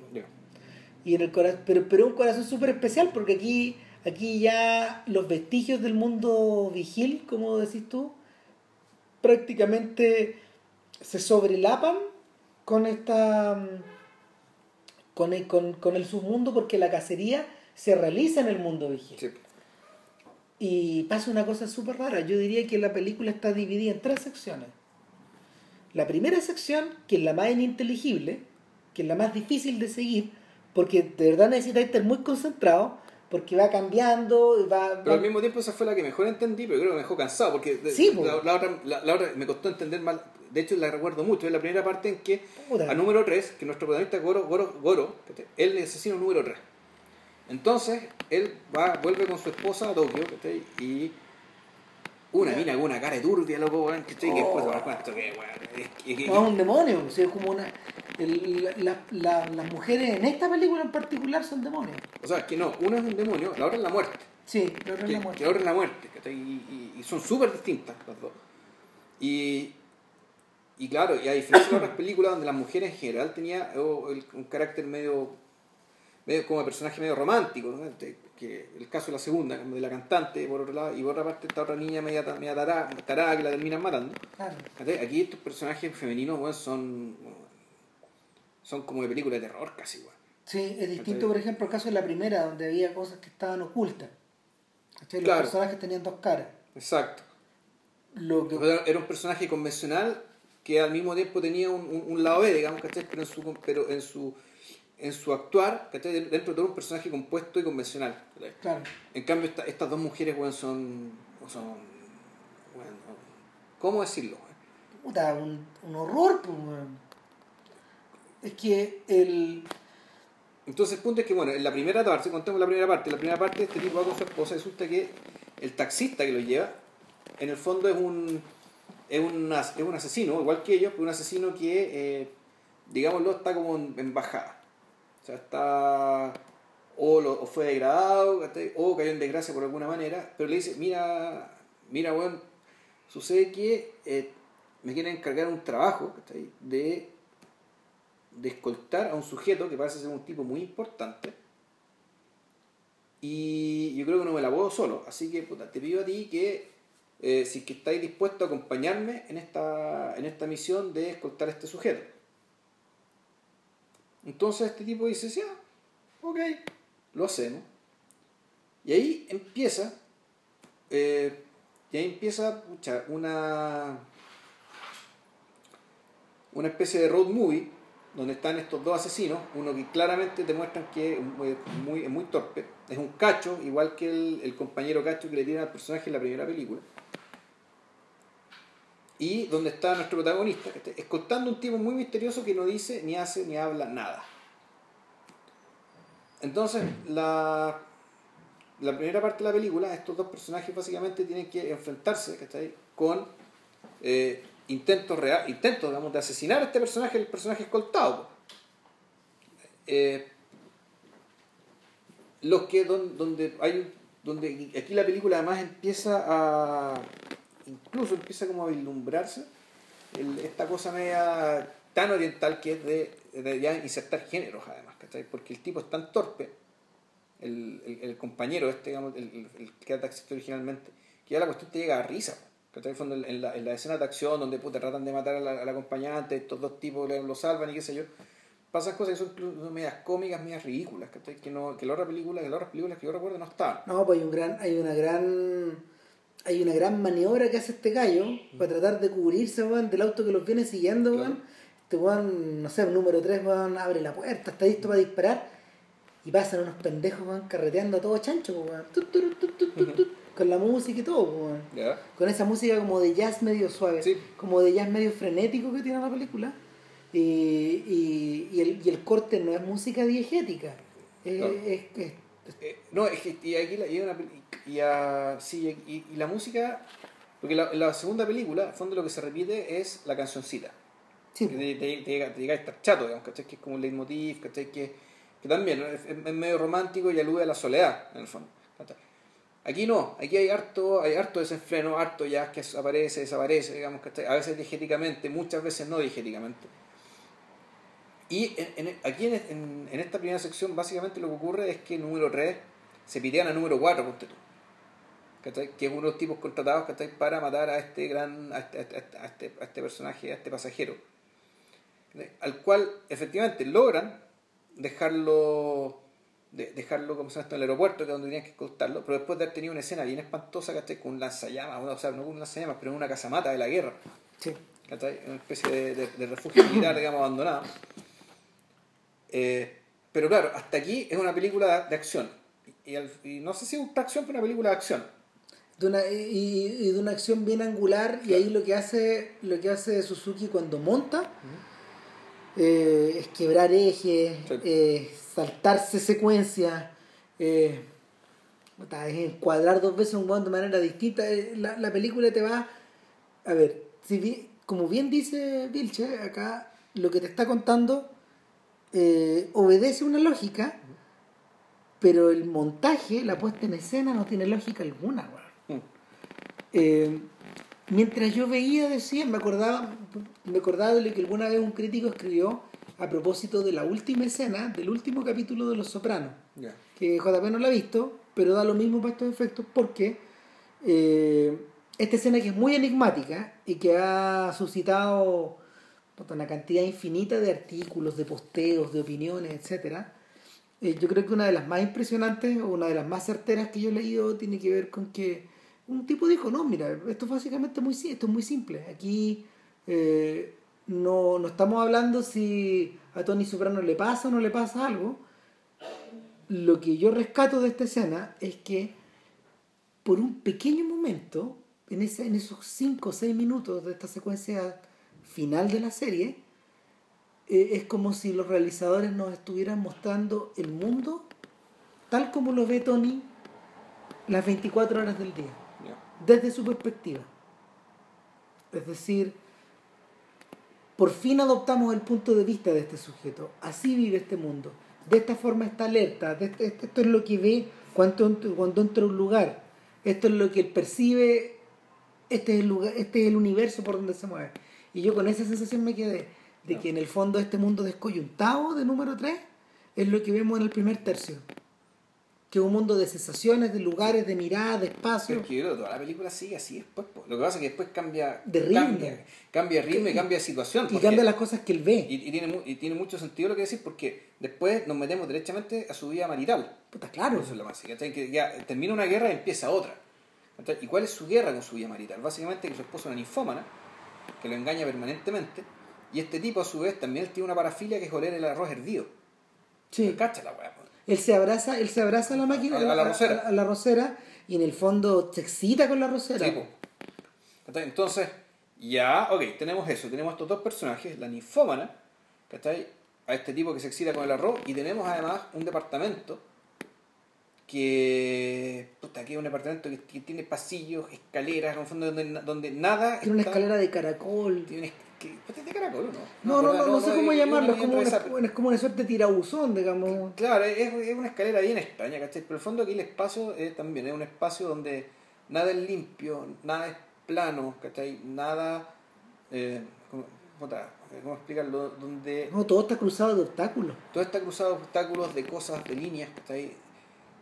Las líneas de acción, mira, eh, y ahí, ahí, aquí habría que hacer una referencia al manga. En el fondo, mm. cuando, cuando los personajes corren, cuando los mm. supercampeones corrían por y metían sus goles y todo, estaban plagados de líneas de acción que le llaman en el cómic, donde los personajes despliegan su velocidad o su intensidad, etcétera Acá es como si el departamento estuviera repleto de líneas de acción.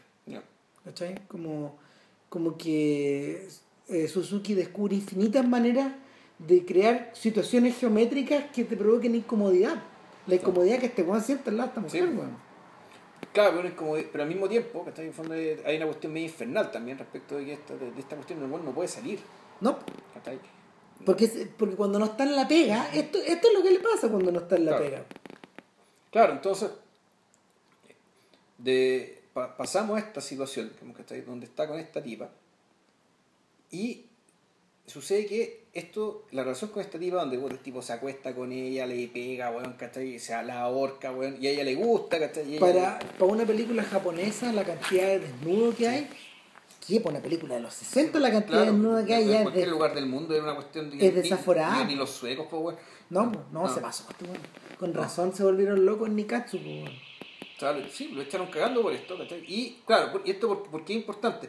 Porque todo esto que pasa con la esposa es después de que él conoce a la segunda mujer.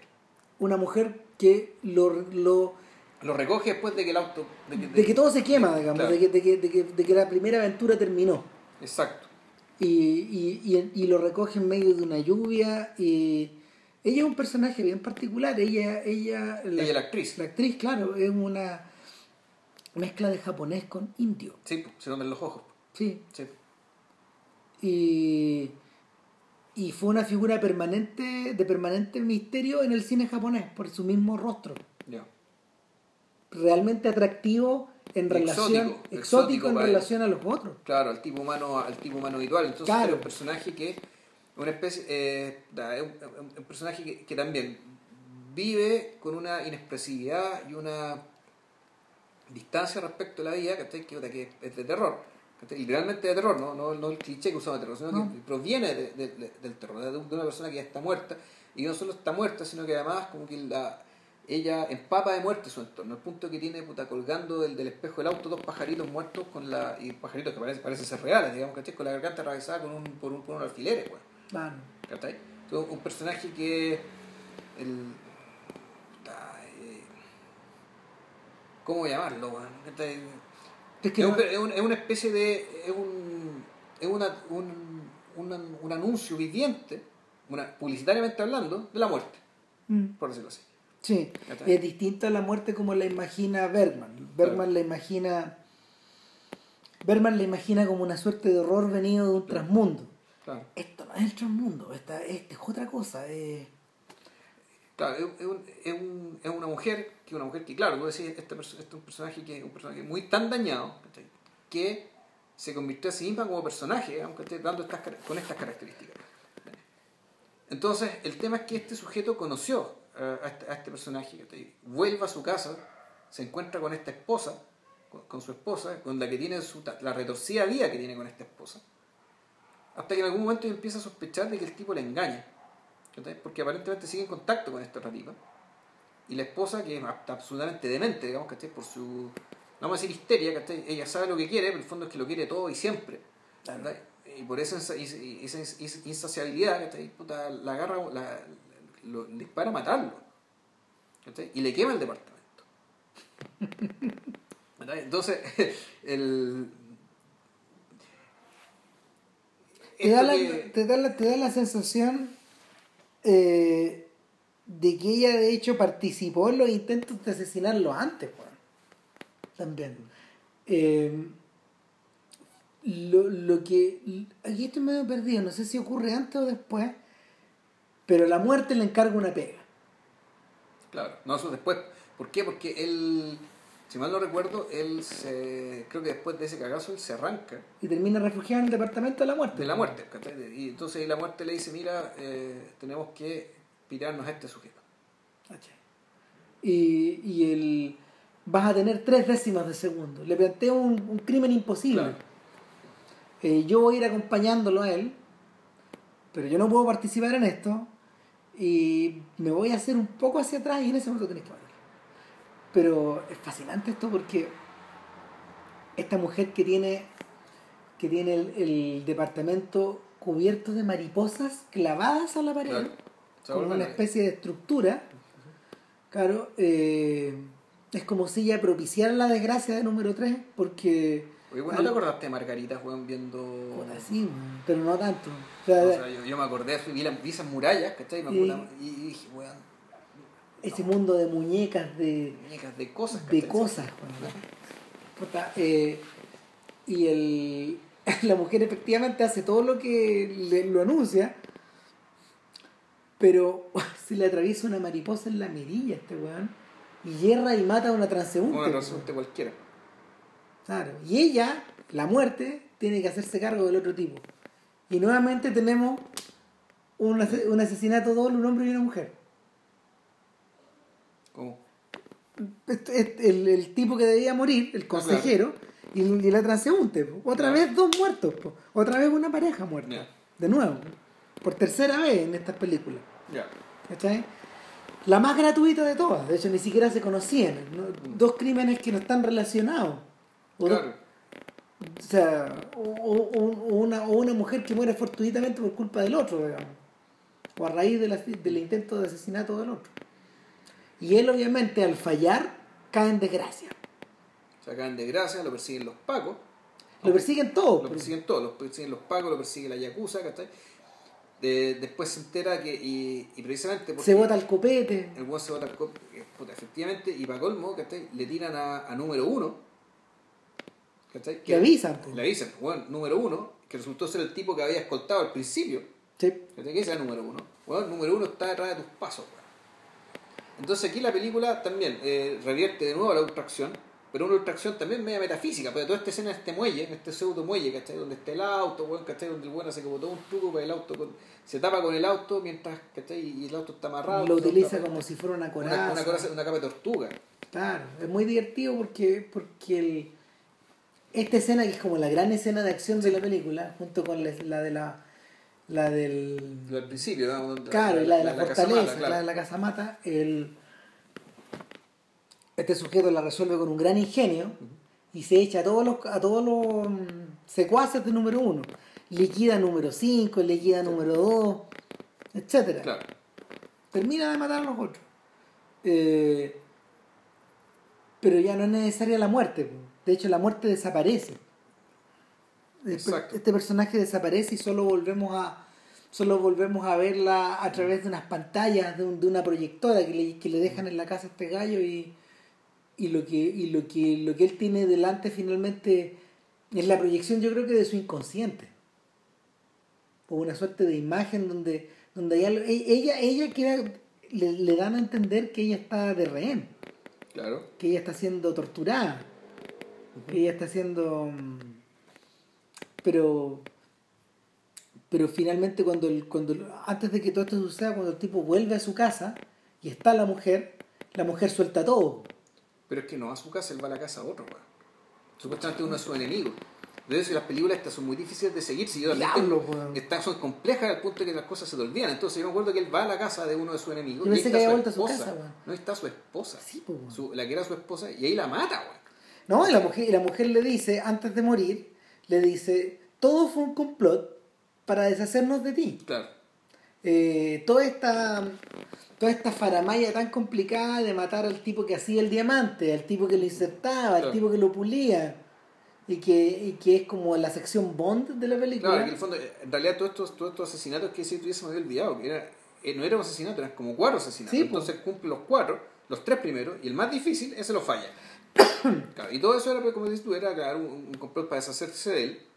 ¿cachai? La tipa le cuenta todo, la mata a la esposa, la mata, la mata en pantalla, cara, raja. La mata en pantalla, le, le, ¿qué? le dispara el puy, weón. Si, si, si es una cuestión atroz. Claro, entonces, y entonces ya llega el momento en que el, el, el, el reconing, digamos, como, como dirían los gringos, como llega el momento de ajustar las cuentas, transcurre bueno en un ring de box, weón. O sea, lo que, lo que, que lo que ocurre entre medio, lo que ocurre entre medio es que número uno le dice, yo soy tan bacán que yo me voy a hacer visible para ti. O sea, le dejo un recado grabado, como prefigurando estos recados grabados de esta- esta- esta- estas grabaciones de la conversación de, de Coppola, y, y le dice, yo estoy en todos lados. ¿Escuchas ese tren? Yo también lo estoy escuchando, estoy en tu barrio, estoy apuntándote, no te estoy dejando dormir. Este llega, se, se, se le No, ocurren ese- unas ese- estrategias Una desquiciadas. escena maravillosa, ¿cachai? Porque en el fondo el tipo tiene toda una ciudad amenazándolo, ¿cachai? Claro. En el fondo un edificio, edificio, edificio, bueno, ¿de, de dónde va a venir la bala? ¿De dónde va a venir la ¿De bala, weón? venir la bala? En este Tokio moderno que crece hacia arriba ahora. Exacto. ¿cachai? Y no, y no para, y no para, y no para, entonces puta, parece una gigantesca foto de Sebastián Salgado. Y ahí donde bueno, la bala puede venir de cualquier parte, entonces el bueno empieza a volverse loco. Claro, y yo creo, yo- mira, el Suzuki, Suzuki soluciona por fin, de una manera más elegante aún, esta idea de la futilidad de, del crimen, de tu misión y en último término de tu vida. No, de la vida misma, De tu claro. vida, claro. porque, porque la amenaza se convierte en algo implícito.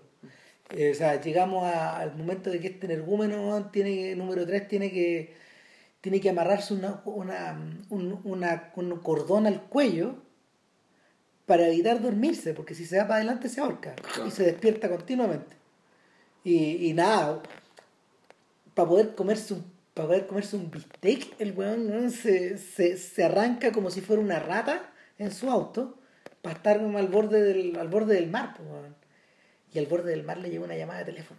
Entonces, weón, estaba explicando, weón. Puta, me fui para poder comer, weón. Hasta que número uno irrumpe en su habitación y le dice, vamos a quedarnos juntos acá. Hasta que alguien. Hasta que alguien pestañee, pues, weón. Pero una trampa dentro de otra trampa dentro de otra trampa, porque esa es otra trampa más nomás. Y todo termina, todo termina en, en una suerte de gimnasio arriba de un ring para decidir quién es el número uno. Claro. Pero este aguanta al borde del ataque al corazón, pues, weón. Puta, es- Claro, puta, es un, es un tour de force. Es una. Puta,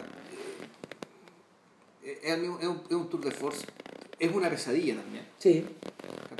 Es una pesadilla, una pesadilla terminal. Es una pesadilla donde claramente, donde aunque gane, el tipo va a perder. Mejor dicho, el tipo ya perdió. sí, perdió. Ya, ya está perdido desde hace mucho rato. la Perdió, perdió del- desde que el avión aterriza, perdió de antes. Desde que empezó la película. Y de antes. perdió, Es que claro, uno podría, en realidad lo cierto es que en todas las películas, al menos las tres que hemos visto, ¿cachai? El protagonista en realidad está perdido desde el principio. Sí. No hay salida. ¿cachai? Entonces ya no vamos a contar el final de, de esta película, pero recuerda mucho al, a, esta- a la película de James Cagney, esta en The King of the World, ¿cachai? Ah. Que el tipo básica, donde, donde, donde su derrota, ¿cachai? donde el tipo tiene que convertir la derrota en victoria a partir de unos gritos sin sentido, ¿cachai? a partir de- Claro. de un discurso de un, de un discurso gritado a todo pulmón porque él mismo se lo cree. Es una reacción espasmódica, po. Claro, eh, eh, efectivamente la re- es la reacción de una razón que se está perdiendo. Mm. Eh, Que no solamente el tipo está muriendo, ¿cachai? sino que además su, se está volviendo loco. Mira, todo eh, eso junto al mismo tiempo. muchos años antes, estoy tratando de pensar cuánto. Yo creo que pues, la eh, Mickey Spillane y, y Robert Aldrich hicieron Kiss Me Deadly, una película de Mike Hammer. Y, y claro, y en esa película, que es una de las piedras fundacionales del noir, eh, la, razón de, la razón de la investigación se comienza a perder, se comienza a... um, se comienza como a, a- a deshacer A de- debajo de los pies de estos hueones hasta, a- a- hasta el punto que ya la reducción al absurdo es, es total, es total. Y no, no hay, no hay- ya no hay, no hay pero que valga, que ya está la cagada. Es te transmite angustia, te transmite angustia. Acá, acá lo que, acá lo que te transmite eh, es el vacío, po, el nihilismo. Mira, yo me acordaba de Michel Poicard, el protagonista de Sin Aliento, haciéndose el macho corriendo esa última cuadra, Claro, arrancando los pacos, no, arrancando de ella. ¿cachai? O, o arrancando, Arrancando de algo, de algo por arrancar. Arrancando. Claro, claro.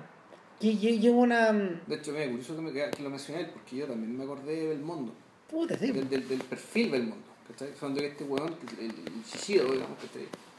Eh, puta, es, es del mundo. o sea, Es del un poco del mundo. Sí. O sea, la huella de Godard, de, de- de Godard, pero sobre todo de, de una manera de ser está ahí. Mm. Por ejemplo, eh, y, como, y como posición, eh, el Alain Delon del Samurai es otro personaje. Exacto. po. El Alain Delon del Samurai es como, puta, es como uno de estos asesinos enciclopedistas, pues, todo está bajo control. po. Claro, este, este es un personaje, eh, eh, este es un personaje que en realidad que él vive por código, digamos, ¿cachai? Por lo tanto, en la medida que se mantenga fiel a sus códigos, sus códigos, ¿cachai? Él se va, aunque afuera esté la zorra, esté la cagada, digamos, el caos absoluto, Él es- todo cambia, pero él se mantiene, Claro. Y, y, y la película, tanto la versión de Delon como la, la versión de Jim, Jim Jarmusch también. Funciona de la misma manera. apenas lo mismo, digamos. Que en algún momento, efectivamente, la tensión entre el mundo el mundo caótico, digamos, ¿cachai? Y, y los códigos del, los, los códigos del personaje van a tener que implicar que el personaje muera con sus códigos. Claro. Pero él muere con su código y, y esto no es, en el fondo, el último término no es una tragedia.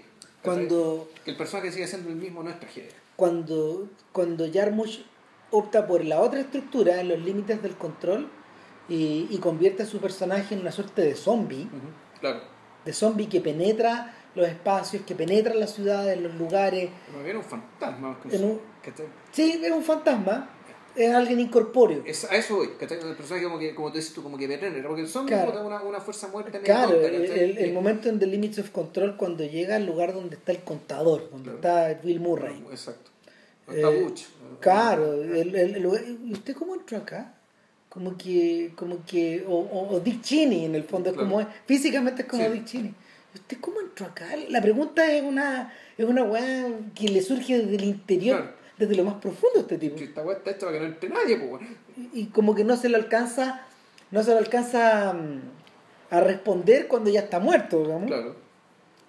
Pero lo más fascinante de todo es la forma en que, es la forma en que nuestro protagonista se sacude esta incorporeidad y asume su cuerpo al final de la película, eh, cuando se viste como, como en un buzo como de cualquier sujeto, cualquier inmigrante africano Claro. que pueda estar saliendo de un mall después de haber ido a comprarse unas zapatillas, weón, eh, es nada que ver con él.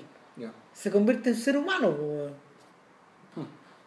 el final es brillante porque porque le le devuelve razón le, devuelve razón de ser a no a ver soluciona soluciona esta angustia que por ejemplo eh, esta angustia esta angustia eh, infinita o que no tiene fin mejor dicho esta angustia interminable de los personajes de Suzuki que que acaban incorpóreos pues, que acaban como despojados de su de los rasgos que los definen finalmente sea, claro, son personajes que se, se los termina ragando algo.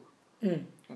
hay una hay, a propósito a propósito de lo que tú decías hay una imagen espa- espantosa cuando la mujer muere la esposa de él ¿Ya? ¿es la esposa de él o no? Eh, la que la que termina con la cabeza en el en, en el, en el water Sí, y, y el, el mechón de pelo de ella empieza a dar vueltas La- Exacto. como si se lo fuera a tragar el hoyo de la de, de la de la alcantarilla las alcantarillas juegan un papel particular en esta película porque uno de los crímenes el que el que el que él realiza contra el óptico Lo hace contra, desde, contra el- claro, desde, contra el Pero oftalmólogo es que la alcantarilla es por el agua potable. Claro. O sea, es de donde sale. No, es la alcantarilla en realidad. El, el, el tubo que sale del, del lavatorio hacia la alcantarilla, el agua que claro en entonces en una cosa muy mm, no, no resiste explicación digamos como de cómic el tipo asesina al sujeto haciendo Y justo en el momento que el tipo se inclina para mirarse al espejo, él sabe que lo va a hacer y le dispara. En el fondo, el, el, fondo, el, el- el punto es que, también está lo que decías tú, que también la escena de cuando el tipo está asediado en su casa, ¿cachai? cuando la bala puede venir de cualquier parte, bueno, también proviene de su pasado, es decir, porque él era un tipo que hacía que una bala pudiera llegar de cualquier parte. Sí. Incluyendo desde la taza de tu desde el, desde el lavatorio. La otra, escena, la otra escena famosa de la película, la realmente icónica, es la que tiene que, es esta, pues, la que tiene que ver con el globo. Con el globo, el tipo flotando arriba del globo. Claro, que, que en el fondo su al, al asesinar al tipo que hace, al tipo que hace los diamantes, eh, para tratar de huir, él salta y cae arriba de un globo aerostático. Claro. Y, y, y, nadie te dice cómo baja, bajó, po. ni cómo cayó, Claro. pero lo vemos eh, de verdad una imagen onírica y muy poderosa. Es la de este tipo apuntando Claro. con el globo que va subiendo a través de una ventana. Esto es un set, Claro, sí. Claro, es, un es- set. esto sí estudio. claro, pero, pero la, eh, en, este, en esta imaginación desbocada de Suzuki, weón, el hecho de que un crimen pueda solucionarse Es que de esa Bond, forma, ni Bond. Ni Bond, po, weón, ¿cachai? Viendo que Bond, no, sus compromisos con la realidad, no decir que eran muy férreos. Pero esto, no, esto supera con creces. ¿Por qué? Porque igual Bond en algún momento tiene que bajar de alguna manera. O sea, el- dentro de la lógica convencional de una película convencional y comercial, ¿cachai? Puta, No, esas pues, cosas no, no, no, no te la aguantan, ¿cachai? Eh, sin embargo, esto ya, ya está en- entra en el trano del weón. Claro, o sea, donde, donde- además donde la imagen del tipo arriba de un globo te aparece un anuncio publicitario, weón, puede ser cada Sí. ¿cachai? Está más, está más allá de la lógica, más allá de la, racion, de la racionalidad. ¿Cachai? Claro, o sea, esto es, es de buen animado. Sí. Divertido. pero al mismo tiempo, pero, pero al mismo tiempo terminal, yo creo. El, hay algo de eso, yo creo, que se emparenta, se emparenta con, con este mundo de, de las mutaciones, de, de, lo improbable o de la de, de- de- del cuerpo que se, se- de, los cuerpos que en el fondo se superan y se, se sobrepasan a sí mismos, que lo vimos tanto en Akira, por ejemplo, ¿Ya? pero que en Tetsuo de Shinji Tsukamoto eh, eso, eso se convierte en película, se convierte en algo, en, en parte de la trama misma. No, claro, pero, pero, pero aquí eso eh, eh, llega hasta ahí nomás. No, claro. Está más, eso está más en la vida real, el personaje que se echa botox en los cachetes, ¿cachai? Claro. Pero, o sea, el terreno de Cronenberg, ponte tú que no alcanza a meterse. No, no, ¿O sí? no. No. No, No. o sea, lo, yo creo que lo rozamos, yo creo que yo creo que rozamos ese paroxismo cuando este bueno empieza a ver las películas de la mujer, de, de, de, de la prisionera. Y, y la vemos, la vemos desnuda, por ejemplo, mancillada, aplastada contra Ya. un vidrio, ¿te acordáis? Cuando el tipo le, le proyectan esas películas Claro. que periódicamente le están yendo a dejar a la casa como proof of life, como prueba de vida, digamos, como, como de este rehén. Y, y en la última aparición de esta mujer mortal, O sea, la muerte. con las manos vendadas y con la cabeza vendada, y, y, y las, las piernas vendadas también, impulsada por muletas. Como si... Le, hubieran fracturado toda la. Claro. O sea, en el fondo, el, el están. este, ahí es lo que, lo que está haciendo Suzuki está prefigurando el Snuff Movie. Mm. ¿cachai? Y Lo metió dentro de su propia película. No, claro, es el mundo de Pipi Tom. Es divertido que, que en el fondo el viejo haya terminado. O sea, en esa parte de su carrera, este- esta pared llega hasta ahí nomás. ¿Cachai? Más adelante él se dedica a otras cosas. ¿ah? Son, son películas que están trabajadas como desde el punto de vista de la imagen, del color, hay historias de amor, etcétera Pero, pero el, el mundo de los, el mundo de los, de los de- de- de- de- del Nikatsu Noir, de los mafiosos, llega hasta ahí. Llega hasta ahí. Hasta ese, bueno, este borde. Yo no me imagino que wea más allá haya, eh, después de eso, digamos. No, después de eso viene derechamente Ichi Killer. Hay- Que donde ahí tú, tú, y ahí veis ¿cachai? la dimensión de Cronenberg, digamos, el tema de la modificación del cuerpo, ¿cachai? La, la deformación del cuerpo. bueno, una de las razones por las que estos tipos de Midnight Eye colocan a Seiyun Suzuki en el capítulo número uno es para explicar a, A Takashi Miike después. Sí. En parte Kitano, pues, Kitano también, también que Kitano, Sí. bueno, está Fukasaku, tal vez que quería que verlo, digamos, ¿cachai? Sí. Pero el, el tema de esto del, de usar al, usar el mundo de la Yakuza, ¿cachai? Como una especie de, de espacio, de espacio que decimos, espacio de ensoñación, por una parte, espacio nostálgico de valores atávicos, ¿cachai? Por una parte, es- también como espacio, cier- ma- ma- relativamente también espacio del caso de Kitano, me da la impresión que es un espacio medio desprovisto del estímulo de la vida vigil, de modo Y- lo que permite cierto, cierto, cierta exploración moral. Y en el caso de Fukasaku, Ya. de campo de batalla del capitalismo. Claro. Entonces, el, el- la Yakuza es un refugio y todo eso, y Kitano lo, lo explora, pero claro, yo creo que Takashi Miike bueno, es el que, el, que, el, el que va más allá, ¿cachai? Porque dentro de todo Kitano, el mundo de Kitano es un mundo también sexualmente convencional. O sea, los hombres son hombres, las mujeres son mujeres, los gays son gays, digamos, ¿cachai? En cambio, en la en Takashi Miike, ¿cachai? También se abre el espacio ya hacia una exploración hacia lo sexual, ¿cachai? Que, eh, de lo sexual que, que creo que sí está muy presente en Suzuki. Sí. En se lo que vimos al menos. Que se vuelve plástico, sí. Mm. Sí. Yo recomendaría también echar una mirada a las fotos de Araki, en caso de que alguien quiera ir para allá, digamos. ¿La pero foto de quién? De Araki. De... Araki es un contemporáneo de... A ver, es un tipo que está en la mitad. Araki vivió este mundo de- del Tokio nocturno y, y, y, Araki fue a los prostíbulos y, sacó fotografías de, de prostitutas, de clientes. eh, el Agus Sanders, digamos, de, claro, de ese claro, mundo, ya. claro, y, y, y en el Se llama fondo- Araki, ¿cómo suena? Con K. Araki, sí. Y, y claro, no, no sé, también de gente amarrada, pero al mismo tiempo tiene tiene toda tiene toda su tiene todo un área de su obra que tiene que ver con que tiene que ver con la con el, con el color, con la voluptuosidad de las flores, la flor como objeto sexual, etcétera. Claro, Araki trabaja todo ese mundo. Es el equivalente de estos gallos, pero en la fotografía. Ya. Ah, bueno, bueno, eso es. Eso. Ya. No, pues, No, me nos venció el cansancio, weón, y aparte que. Eh, igual fue largo. eh, espérate, ¿y cómo, cómo se está, weón? Eh, Eh. ¿Y para el otro? Para el otro, Breaking, Breaking Bad. Bad. Breaking Bad, sí. para no. todos los que tuvieron ganas alguna vez de que lo comentáramos y, y yo creo que esto probablemente es lo más largo que jamás vamos a comentar. O sea, no, me- me- no, no de extensión, sino que de cantidad de capítulos. Porque en, en un solo podcast. Porque es más largo que Wire. No, que No. Wire no, era 65 de Wire. Son Sí, 5 pues, por 13. O no, la última tenía menos, weón. Sí, tenía como 8. No Ya. sé. Pero la diferencia con Breaking Bad es que es una pura tirada, porque en Mad Men lo hicimos a dos tandas. Exacto. Eso. Sí, así que ténganos paciencia y. Nada. Nada, pues, que estén muy bien y gracias por escucharnos. Chau. Vale, chao.